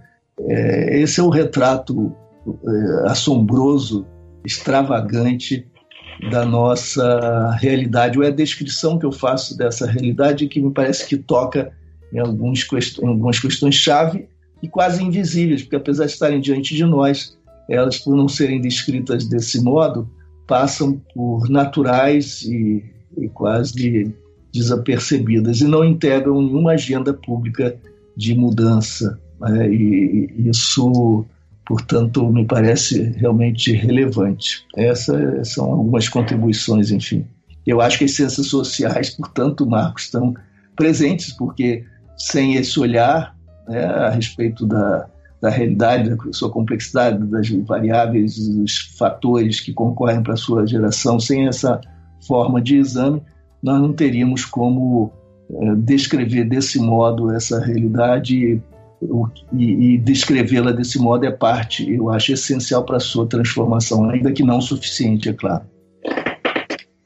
Professor, é, eu, eu, eu ia fazer uma pergunta agora é, que eu acho é, relevante é, sobre as narrativas, porque além de ter do senhor ter esse olhar é, sobre números, sobre dados, um trabalho é que a gente pode dizer mais duro, uh, tem um trabalho de romancista, de, rom de quem faz o romance da segurança pública no Rio de Janeiro também, como uh, o, o Hort te definia, né? Então tem esse trabalho narrativo que eu acho muito relevante é, perceber quais as narrativas que acontecem, como a violência vai ser naturalizada. Quando eu estava dizendo, falando sobre essa situação, eu lembrei que, por exemplo, na minha cidade natal, lá em Jataí, uh, todo dia, meio-dia, é o horário em que o pessoal vai ouvir o plantão de polícia. Então, o pessoal espera ver quem vai ser preso, quem vai ser. Então, é, tem que acontecer alguma coisa, tem que acontecer, tem que ter pauta, todo dia plantão de polícia. Uhum. É, é uma cultura que naturaliza uma situação que quem vem de fora acha absurda, né? Uhum. E a gente não percebe isso de dentro. Mas aí a questão para que eu acho que é, a gente não pode deixar de fazer essa questão é sobre uhum. a narrativa que foi construída em torno da intervenção no Rio de Janeiro agora. Essa narrativa no início, logo no início, o senhor comentou que talvez fosse uma tentativa de construir uh, um bolsonarismo sem Bolsonaro, uma tentativa meio eleitoreira de construir uma narrativa com benefícios eleitorais. É, parece que com o assassinato da, da vereadora Marielle Franco, essa, essa, narrativa mudou um pouco. Como é que o senhor vê essa narrativa? Como é que está essa situação na sua? Como você está avaliando isso agora? É, eu disse exatamente isso, o Marcos escreveu sobre isso. Isso me parece verdadeiro e tanto que o próprio Bolsonaro percebeu assim. É, o, que, o que eu dizia, retomando uh, as suas próprias palavras, as suas, não do Bolsonaro, as suas, Marcos, é, é preciso que a direita, que foi tão longe a ponto de é, golpear a, a, democracia, violar direitos e chegar a prender Lula sem, sem prova, sem acusações fundadas, e, com uma rapidez que foi é, tão, tão vergonhosa, né, tão ostensiva, tão obviamente eleitoreira, né, voltada para evitar que ele seja candidato, etc. E diante desse quadro de degradação, era, era espantoso que a direita, mesmo afastando candidaturas mais fortes na, na, do centro para a esquerda, que a direita não fosse capaz de apresentar o seu, seu próprio candidato viável, né? ou a sua candidata viável. Então, se criou uma, uma situação muito problemática. Não basta excluir candidatos à esquerda, é preciso criar personagens críveis, verossímeis, com narrativas minimamente verossímeis capazes de competir eleitoralmente, né? É, e isso eu acho que estava dado e continua presente cada vez de forma mais forte porque a intervenção não funcionou, entre outros motivos. E o que, que a intervenção poderia proporcionar aos conservadores, ao campo conservador?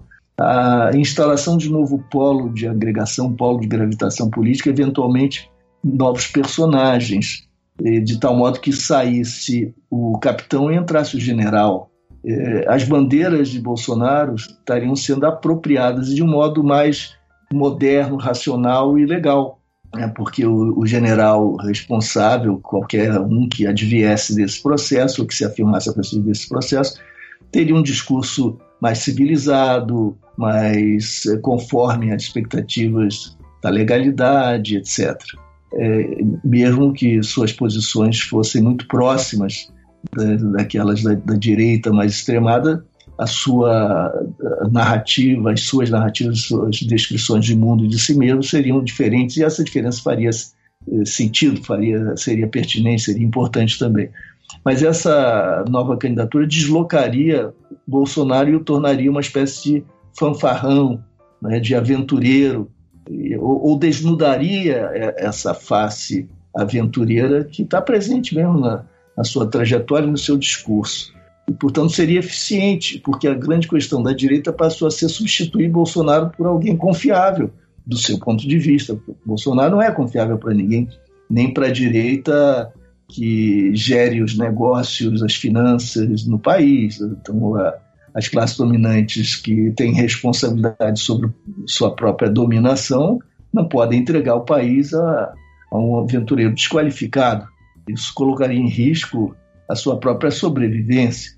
Então, é, trata-se de substituir, de, fazer com que esses votos sejam liberados e possam vir a ser canalizados ou capturados por uma nova uh, configuração, uma nova força, um novo, um novo personagem.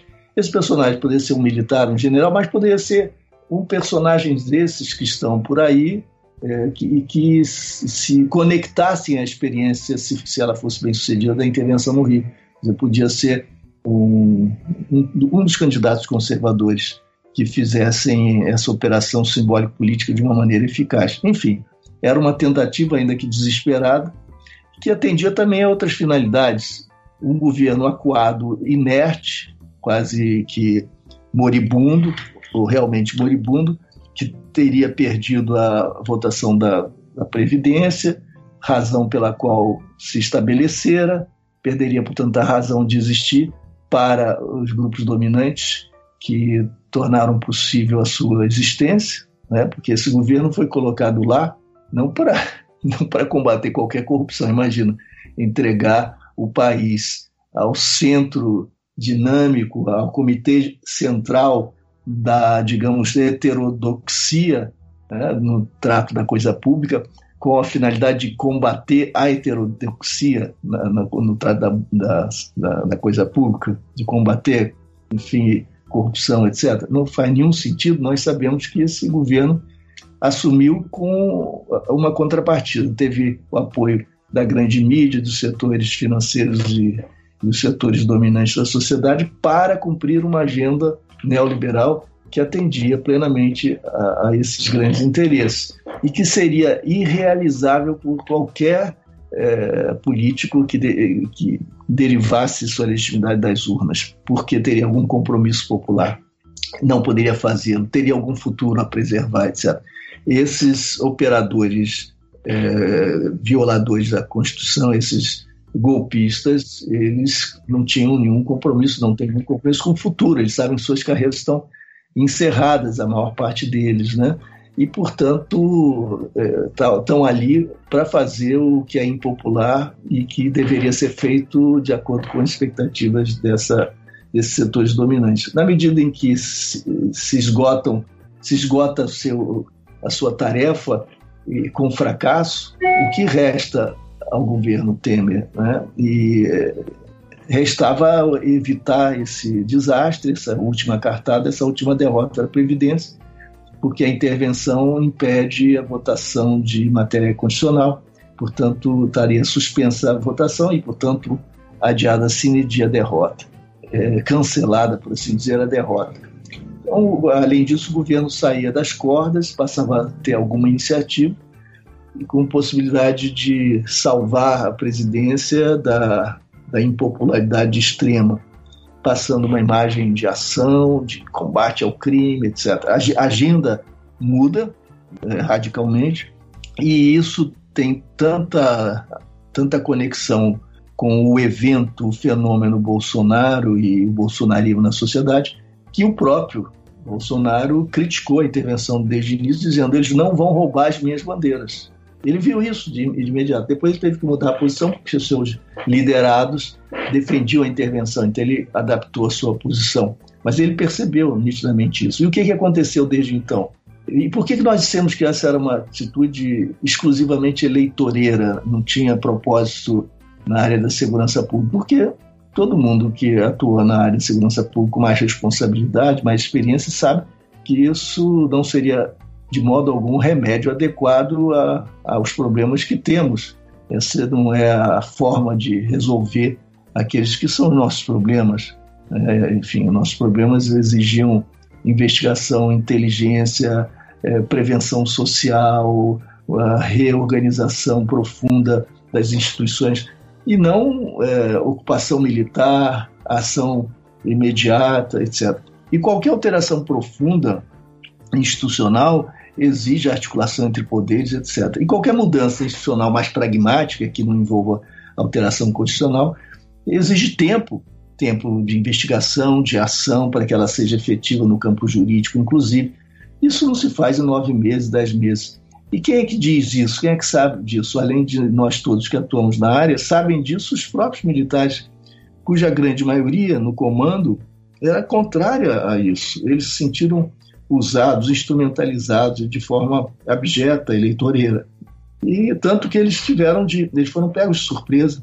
E o general interventor, ele foi o primeiro a reconhecer que não tinha plano nem sabia como definir o seu, seu objeto ainda e não, não tinha pensado nas alternativas, não conhecia os recursos, não, não havia absolutamente planejamento, o que é completamente contrário à tradição da cultura militar e que tem como uma de suas virtudes o, o compromisso com o planejamento, com a racionalidade de ação, etc.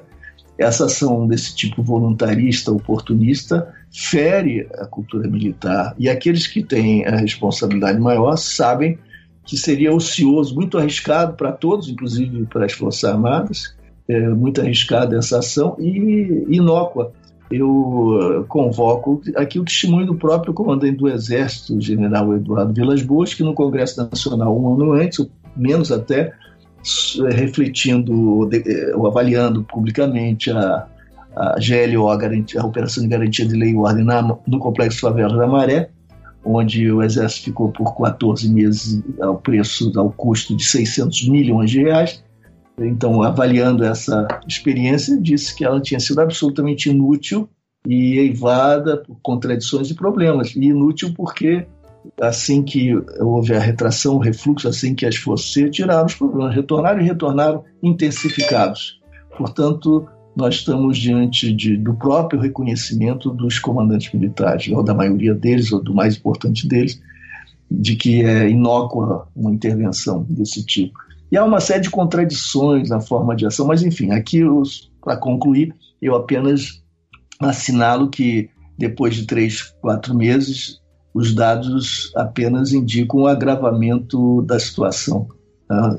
Aumentaram os homicídios, a violência policial letal aumentou, é, se elevaram os casos de, de, de, massacres, né, os casos em que, é, a, enfim, os, eu acho que talvez o melhor, o mais drástica, mais terrível de, demonstração, demonstração seja mesmo o assassinato de Marielle. Né, e eu acho que essa, essa situação, esse, esse quadro terrível, né, é é uma espécie de ilustração da, da derrocada, da falência, da impotência da intervenção. E o quadro do Rio de Janeiro é de degradação, de deterioração, etc. Nós tivemos um, episódio que parecia ser uh, o reavivamento de esperanças daqueles que acreditavam na intervenção, quando 100 e 670, algo assim, pessoas foram presas na zona oeste do Rio de Janeiro, da cidade do Rio, como se fossem milicianos. Teria sido a maior operação contra as milícias no Rio de Janeiro. No entanto, nós vimos que houve o desrespeito às garantias individuais, violações de todos os tipos, prisões injustificáveis, e só restaram 10 pessoas presas, porque o próprio Ministério Público reconheceu o absurdo das outras prisões. E tudo isso foi feito de forma arbitrária, sem densidade de investigação, sem responsabilidade. Então, o caso Marielle permanece ainda não esclarecido e eh, mesmo que venha a ser esclarecido, eu espero que sim, o, o caso existiu né, e nós continuamos sob o signo da mais absoluta insegurança e está comprovado que esse, essa modalidade de ação não, não pode ser efetiva, não pode ser eficiente. Né? E os, os militares que conduzem a intervenção estão se esforçando certamente para para reduzir danos, para fazer o que, o que seja possível. Eu acredito até em suas boas intenções, mas com que instrumentos eles operam?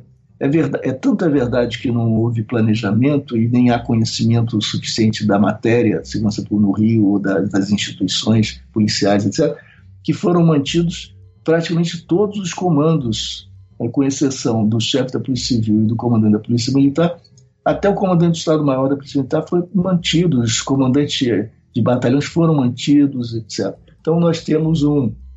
É, isso foi certamente sensato do ponto de vista do, de quem chega com a responsabilidade de, de, comandar a segurança e nada conhece a respeito das instituições e da realidade. Vai fazer o quê?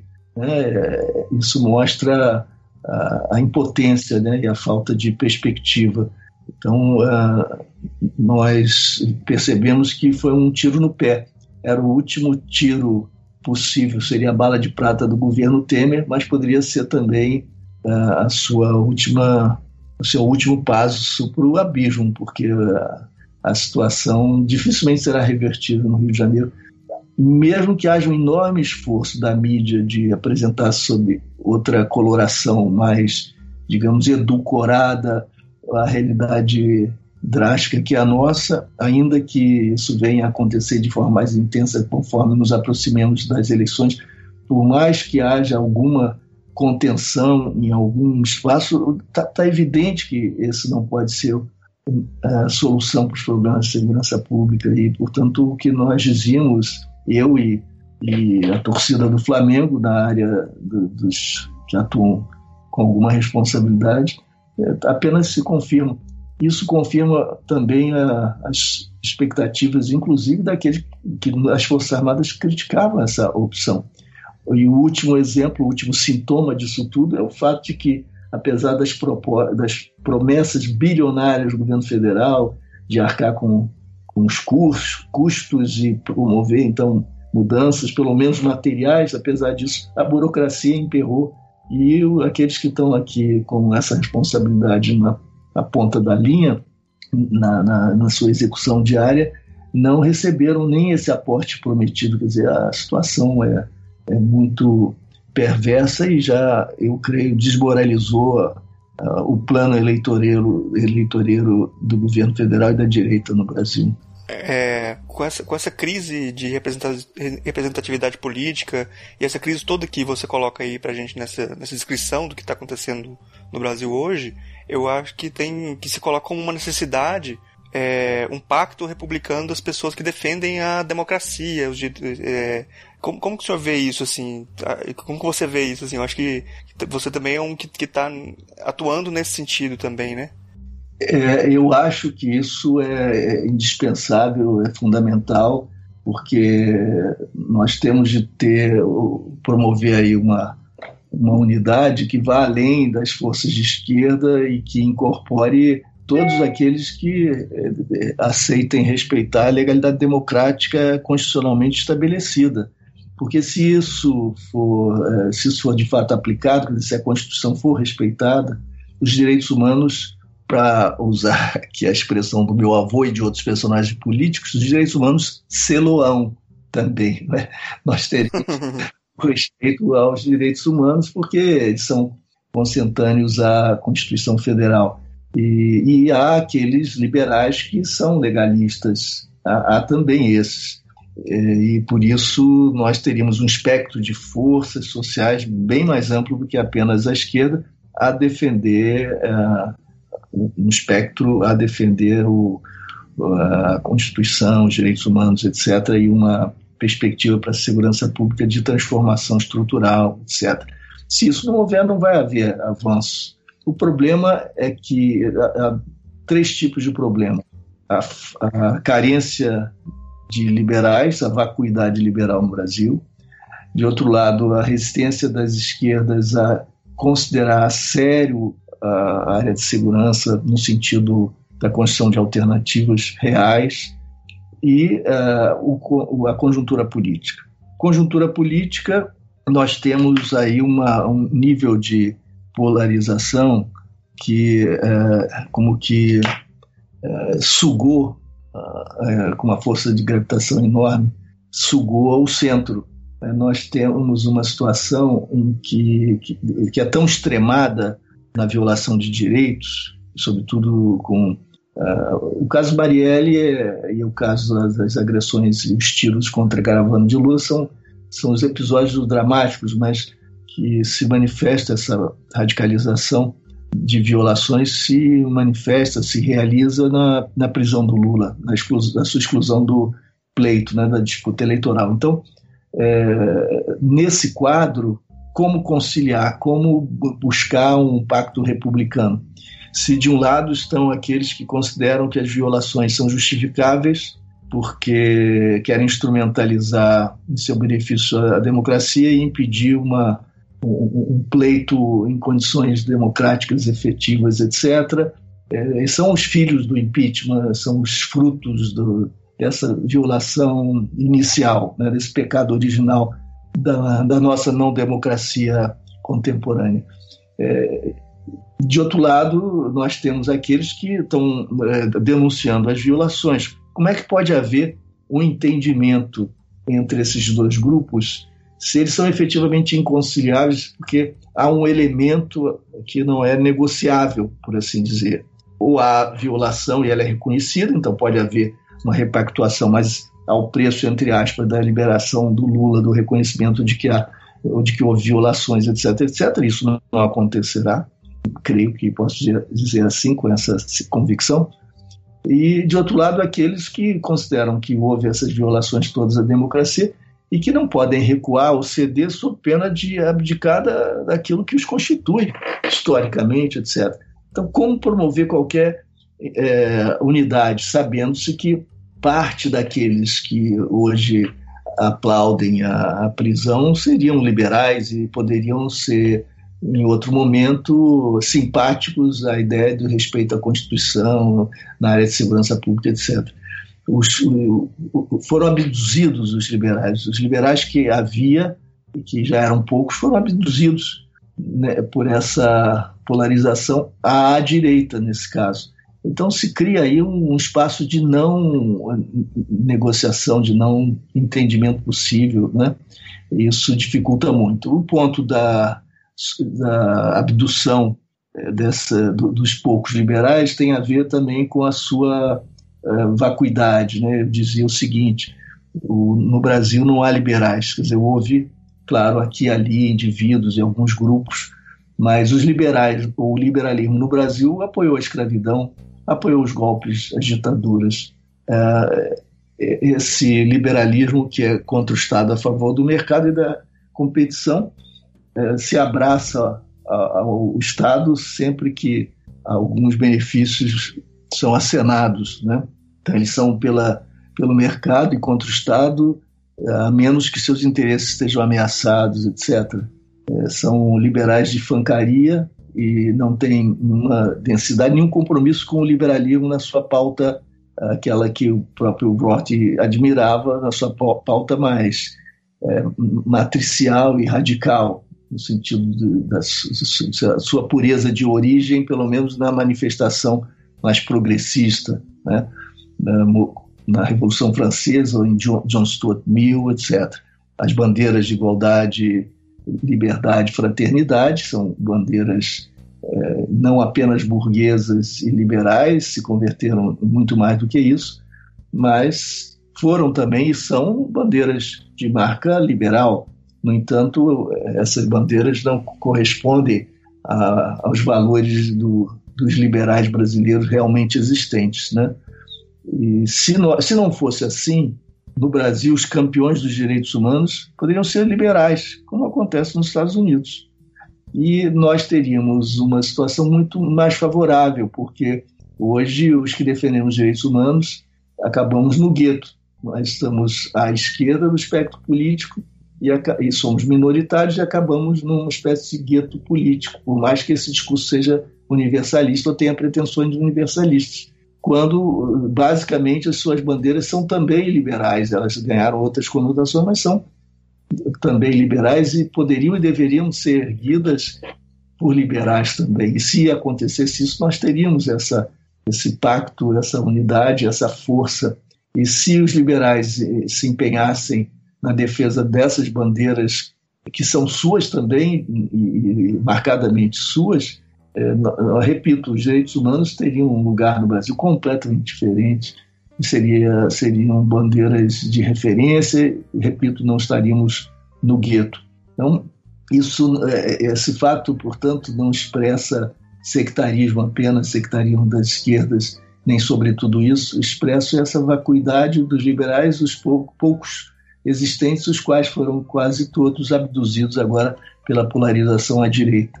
Então não há, não há muito espaço, de fato, para negociação. Né? Então nós estamos no, diante da necessidade do pacto republicano e de sua impossibilidade. Terminar assim, né, num tom sombrio, num tom, num tom criativo, mas enfim, é, eu acho que a conjuntura agora não permite terminar de, de outra forma, né? Pois é. É, bom, é, acho que a gente já fez uma, uma, um panorama interessante aqui sobre essa questão da segurança pública e acho que, que a gente poderia conversar sobre muitas outras coisas, né, sobre a, da sua aproveitar a presença do senhor aqui, mas como o avançar do tempo, acho que senão a gente poderia ficar dias aqui conversando, né, muita coisa aqui. Claro. É, a gente está com a proposta no programa de fazer sempre três perguntas as três mesmas perguntas para os convidados, para depois a gente fazer um apanhado é geral dessas respostas. Uhum. É, as respostas, sim, são mais é, é, respostas mais sucintas, assim, né, mais diretas. Uhum. Eu vou fazer as, as, perguntas aqui. A primeira pergunta é: o que é filosofia? É a capacidade e a arte do espanto de manter viva a sua aptidão, a sua abertura a assombrar-se, a espantar-se, né, a, a admitir a sua própria ignorância e abrir-se para o mundo e para a pluralidade humana e para a diversidade humana, reconhecendo a própria finitude. Uhum. A segunda pergunta é qual é a filósofa ou filósofo que mais te impressionou daqueles que você conheceu pessoalmente? Ah, o Richard Roth, que foi meu professor, orientador, é, ainda que informalmente, porque quando eu fiz o pós-doutorado a gente não tem exatamente um orientador, né? Eu fui para acompanhá-lo, ouvi-lo e, como professor, acompanhar seus cursos. E ele foi a pessoa que mais me impactou, mesmo que nem sempre a gente coincida. Quer dizer, aqui estou tomando a liberdade de ousar me colocar ao lado dele, como dois interlocutores que divergem, né? É, sem essa pretensão. Entretanto, eu posso dizer que nem sempre convergimos. Eu acho que o Roth está muito marcado pelo liberalismo americano, que lá constitui, representa de fato a esquerda na história uh, política. Ele está muito associado ao movimento sindical que, de marca socialista, social-democrata, e vê o liberalismo como uma expressão da esquerda, desde que um liberalismo que reconheça o papel do Estado. Ele é basicamente um social-democrata né, que, reconheça, que reconhece as raízes liberais do, da social-democracia e, a, e, suas raízes também socialistas. Né? Ele é um social-democrata. E, portanto, como todos nós, como todo mundo, ele expressa também a, a sua condição histórica e os limites históricos, a sua dificuldade de é, dialogar com a antropologia, com a, a própria ideia de cultura, que é forte para nós na antropologia, a sua dificuldade, portanto, então, de dialogar com filosofias é, orientais, particularmente também ocidentais africanas, que exigem outra codificação, por assim dizer. Então, ele é, é um filósofo extraordinário que puxa o fio da, da, história reflexiva e autocrítica é, de uma perspectiva eurocêntrica, né? ainda essa é a, a sua limitação. Mas isso todos todos os filósofos têm limitações que são seres do seu tempo, né, do seu espaço, e isso, portanto, não significa uma desqualificação, né, de modo algum. A terceira pergunta é qual é a filósofa ou filósofo favorito, favorita? Olha, é, no sentido assim da, da identificação, isso supõe um, mais do que o reconhecimento da sua importância, da sua influência, né? mas significa quase que uma o, o amor, o afeto e uma, uma empatia que, que apaga distinções. Então, eu não, nesse sentido, eu não, não seria capaz de, de apontar alguém, porque eu sempre vejo, a, sinto a, a semelhança a, e a diferença, a identificação e, a, e o afastamento. E mesmo o laço afetivo de admiração não nega também as distinções. Então, eu não, não vejo diferença para mim entre a pergunta anterior e essa, e a resposta seria a mesma. Né? Favorito é aquele que eu leio, releio sempre e descubro sempre de maneira distinta, ainda que reconhecendo suas limitações. Né? Uhum. Como a gente fez uma trajetória bastante interessante aqui nesse programa, é, eu vou. Eu acho que a gente pode partir para uma parte aqui de indicações de material Luiz Eduardo, você trouxe alguma coisa para indicar para os nossos ouvintes? Olha, eu terminei agora um livro que eu estou escrevendo desde 2012, que se chama Brasil e seu Duplo. E esse livro é dedicado a Caetano Veloso, Gilberto Gil e Sueli Carneiro. E eu, em função desse livro, mergulhei em vários temas e subtemas, etc., alusivos à, à história do Brasil dos últimos, das últimas décadas, e eu sugeriria que, que se lesse o, o mundo, o museu é o mundo, o mundo é o museu. Eu agora não me lembro exatamente do título.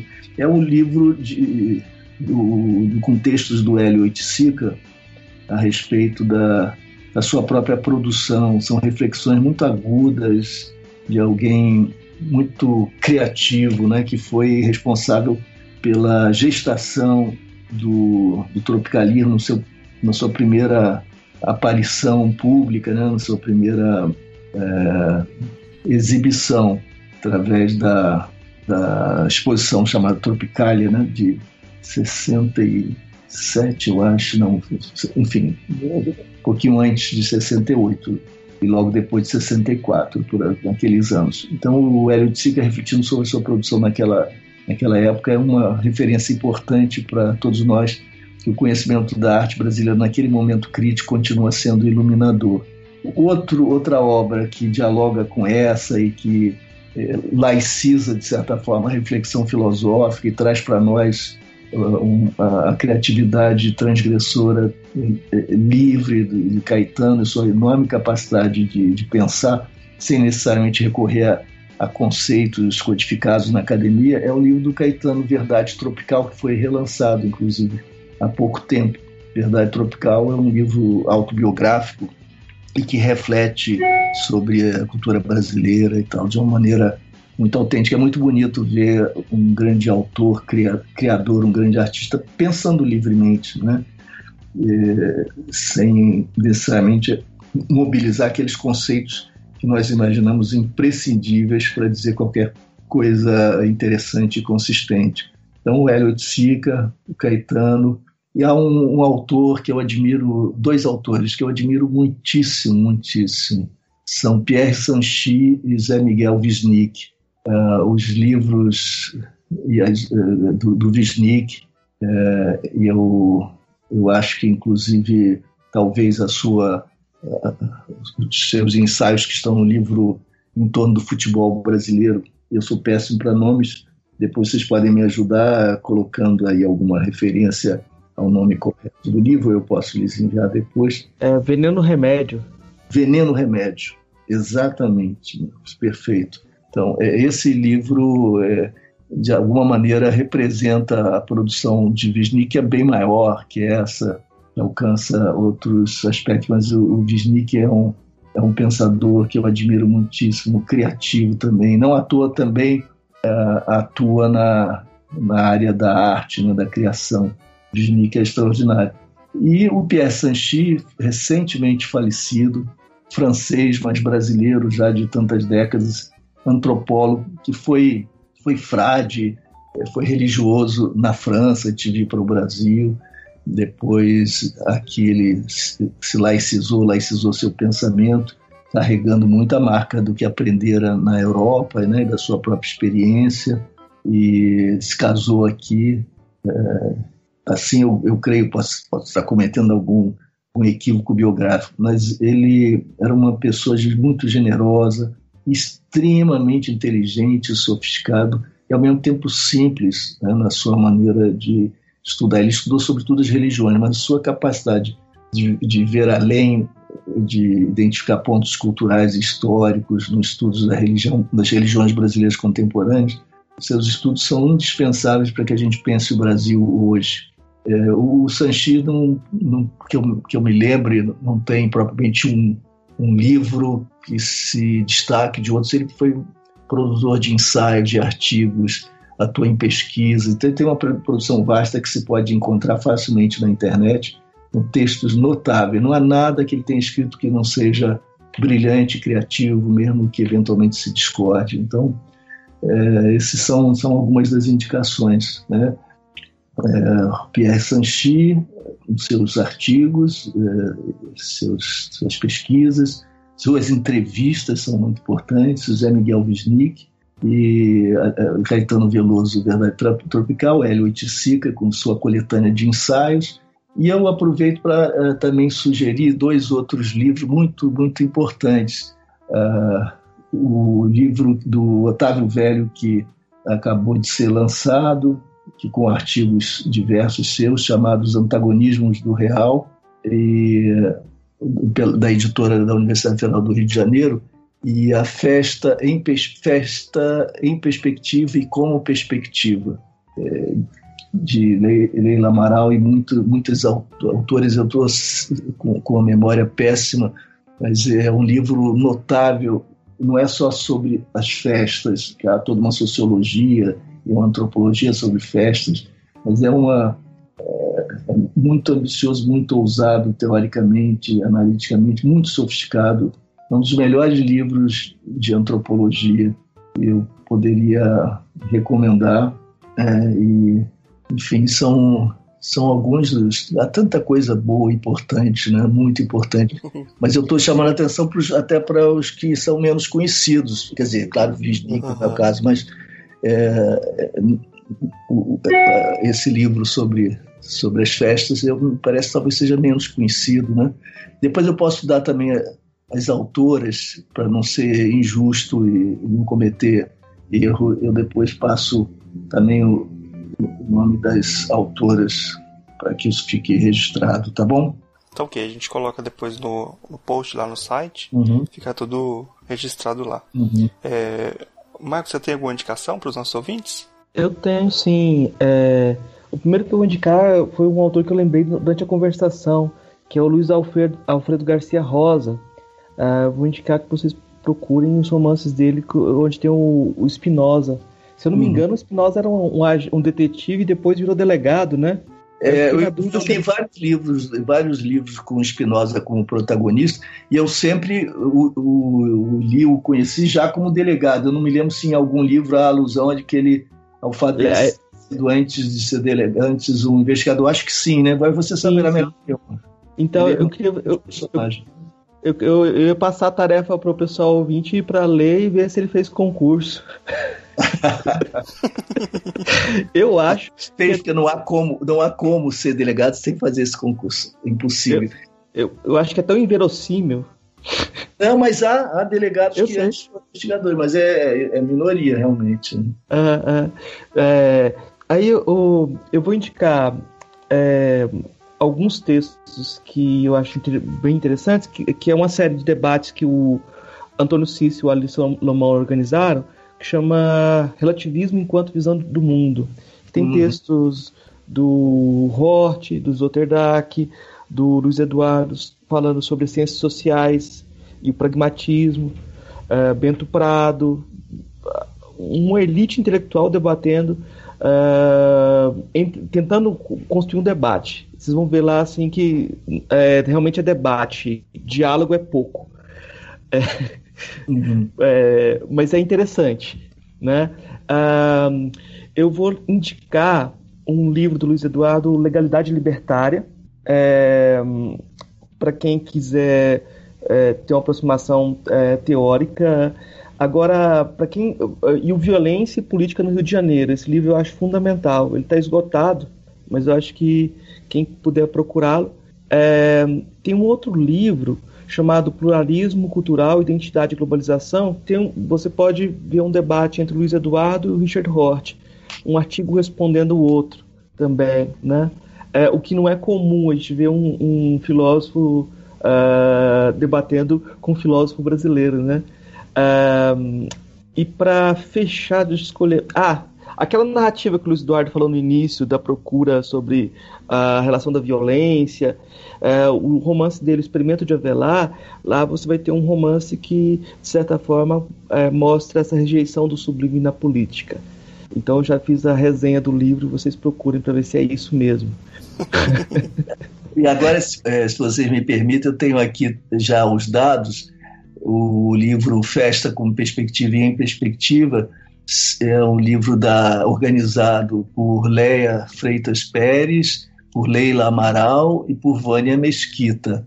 O livro do Oiticica chama-se, foi organizado por César Oiticica Filho, chama-se Hélio Oiticica, Museu é o Mundo, da editora Azog. O primeiro é da editora Garamon, de 2012. Esse do Hélio Oiticica é da editora Azog, de 2011. É, e o Zé Miguel Wisnik, o Veneno Remédio, o Futebol e o Brasil, é da Companhia das Letras, de 2008. Então tem aqui ó, algumas sugestões. E, se me permite, ainda acrescento mais, mais uma indicação, que é o, o livro organizado pelo Carlos Basualdo, da COSAC, naif, chamado Tropicália, uma revolução na cultura brasileira, 1967 a 1972. Particularmente o, um ensaio brilhante da Flora Susequinde, é o Coro, Contrários, Massa, dois pontos, a experiência tropicalista e o Brasil de fins dos anos 60. Essas ah. são algumas sugestões. É, bom, a gente está chegando no final do programa uhum. e gostaria de agradecer muito a presença do professor Luiz Eduardo Soares e abrir espaço aqui para você fazer as suas considerações finais aí, divulgar algum trabalho, falar, enfim, um espaço aberto você dizer o que você quiser. Para ser otimista no final. é.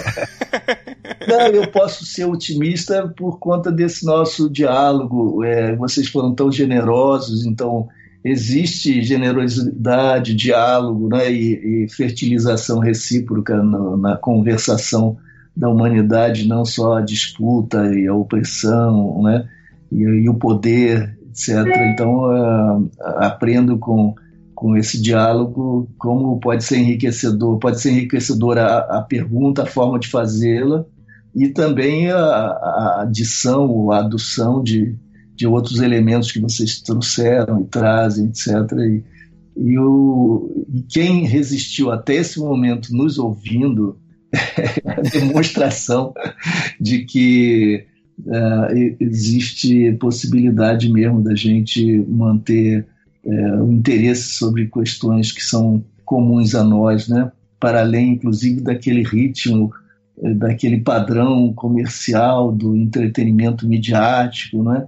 e para além também das, das pretensiosas conferências acadêmicas mais rebarbativas, retóricas e que tantas vezes, não sempre, mas tantas vezes servem mais para reproduzir, ampliar reputações e, e, e, a legitimidade do próprio da própria instituição do que propriamente para fazer pensar, né? Então há outras maneiras de de pensar, fazer pensar e trocar ideias e torná-las mais próximas das nossas práticas. Então, muito obrigado a vocês e Murilo e Marcos e também obrigado a quem nos ouve até esse momento. Um abraço grande para todas e todos. Muito obrigado, foi uma, foi uma experiência muito boa que essa aula que você deu aqui pra gente foi muito, muito legal mesmo. gostei muito da conversa. Bom, obrigado. Obrigado, um abraço. Para que servem os relatos? Luiz Eduardo Soares. Mais de mil policiais militares se preparam para ocupar a Rocinha esta madrugada. A Secretaria de Segurança Pública já anunciou que a ocupação no conjunto de favelas do Alemão será permanente. A ocupação da Mangueira diminui a influência do tráfico de drogas. Nunca escrevi um livro que mexesse tanto comigo mesmo e com os leitores quanto o Cabeça de Porco. E também nunca experimentei uma parceria que funcionasse de modo tão natural e complementar, apesar das diferenças e graças a elas, quanto esta que se realizou no Cabeça, com o Celso Ataíde e MV Bill. Os três autores recebemos mensagens dos leitores mais diversos e distantes, muitas delas emocionantes. Todos que nos mandaram e-mails ou participaram de comunidades no Orkut dizem que se comoveram lendo o livro e que as ideias expostas no cabeça ajudaram a formar suas convicções, sejam por terem mudado suas antigas opiniões, seja por as terem confirmado. Em uma palavra, o retorno que recebemos tem sido muito positivo. O livro mobiliza e faz pensar. Mais ainda, estimula a ação. Muita gente nos escreve, Puxa, quero fazer alguma coisa. Não dá para ficar parado de braços cruzados. Como posso colaborar? No Orkut, a comunidade do Cabeça já tem mais de duas mil pessoas e essa tribo continua crescendo. O livro é composto por relatos e reflexões. O resultado demonstra que essa combinação funciona e revela o potencial político que há na narrativa de uma história, no testemunho sobre a experiência de uma pessoa um ser humano de carne e osso, com nome, idade, cor, gênero, sensibilidade, valores, amor e ódio, erros e acertos. O mesmo vale para o belíssimo Falcão, a obra mais recente de Celso e Bill. Uma pergunta útil para quem se interessa por política e literatura, cinema e teatro é a seguinte: por que narrar é importante e produz resultados interessantes? Antes de responder, proponho uma reflexão. Stalin, o famigerado ditador soviético, certa vez declarou que a morte de milhões de pessoas é um acidente demográfico. A morte de um indivíduo é uma tragédia. Ele sabia do que estava falando por experiência própria. Matou milhões para passar a história como estadista em vez de assassino. O fato é que, na opinião pública, as emoções estão diretamente relacionadas à individualização. Ou seja, só há empatia com pessoas, não com números. Por isso, o relato de histórias individuais pode ser uma fonte fértil para a extensão de uma rede de identificação e empatia, que se traduz na difusão do sentimento de solidariedade. Estabelecer laços de empatia que não se confundem com piedade, significa humanizar o outro. E a humanização é o primeiro passo para superar preconceitos. Superar preconceitos, por sua vez, é o primeiro passo na difícil substituição da violência pela comunicação. Como escrevemos no Cabeça de Porco, quando nos referimos aos jovens envolvidos com a violência, debaixo da máscara do monstro há um ser humano se não tivermos humildade para vê-los assim e escutá-los antes de julgá-los, estaremos condenados a reproduzir o ciclo vicioso da exclusão e da barbárie. Para lutar contra preconceitos, suspender as máscaras e acabar com os rótulos, nada como contar histórias de homens e mulheres, crianças e adolescentes. Gente como nós, que foi vítima antes de se tornar algoz. Somente assim compreenderemos que os problemas são nossos. Ninguém pode lavar as mãos. A responsabilidade é de cada um de nós. Eu desejava para nós um futuro próspero. Agora na minha cabeça tem um helicóptero com vários bicos tendo na mira minha direção. No momento tô nessa situação. situação, situação, situação, situação, situação, situação, situação.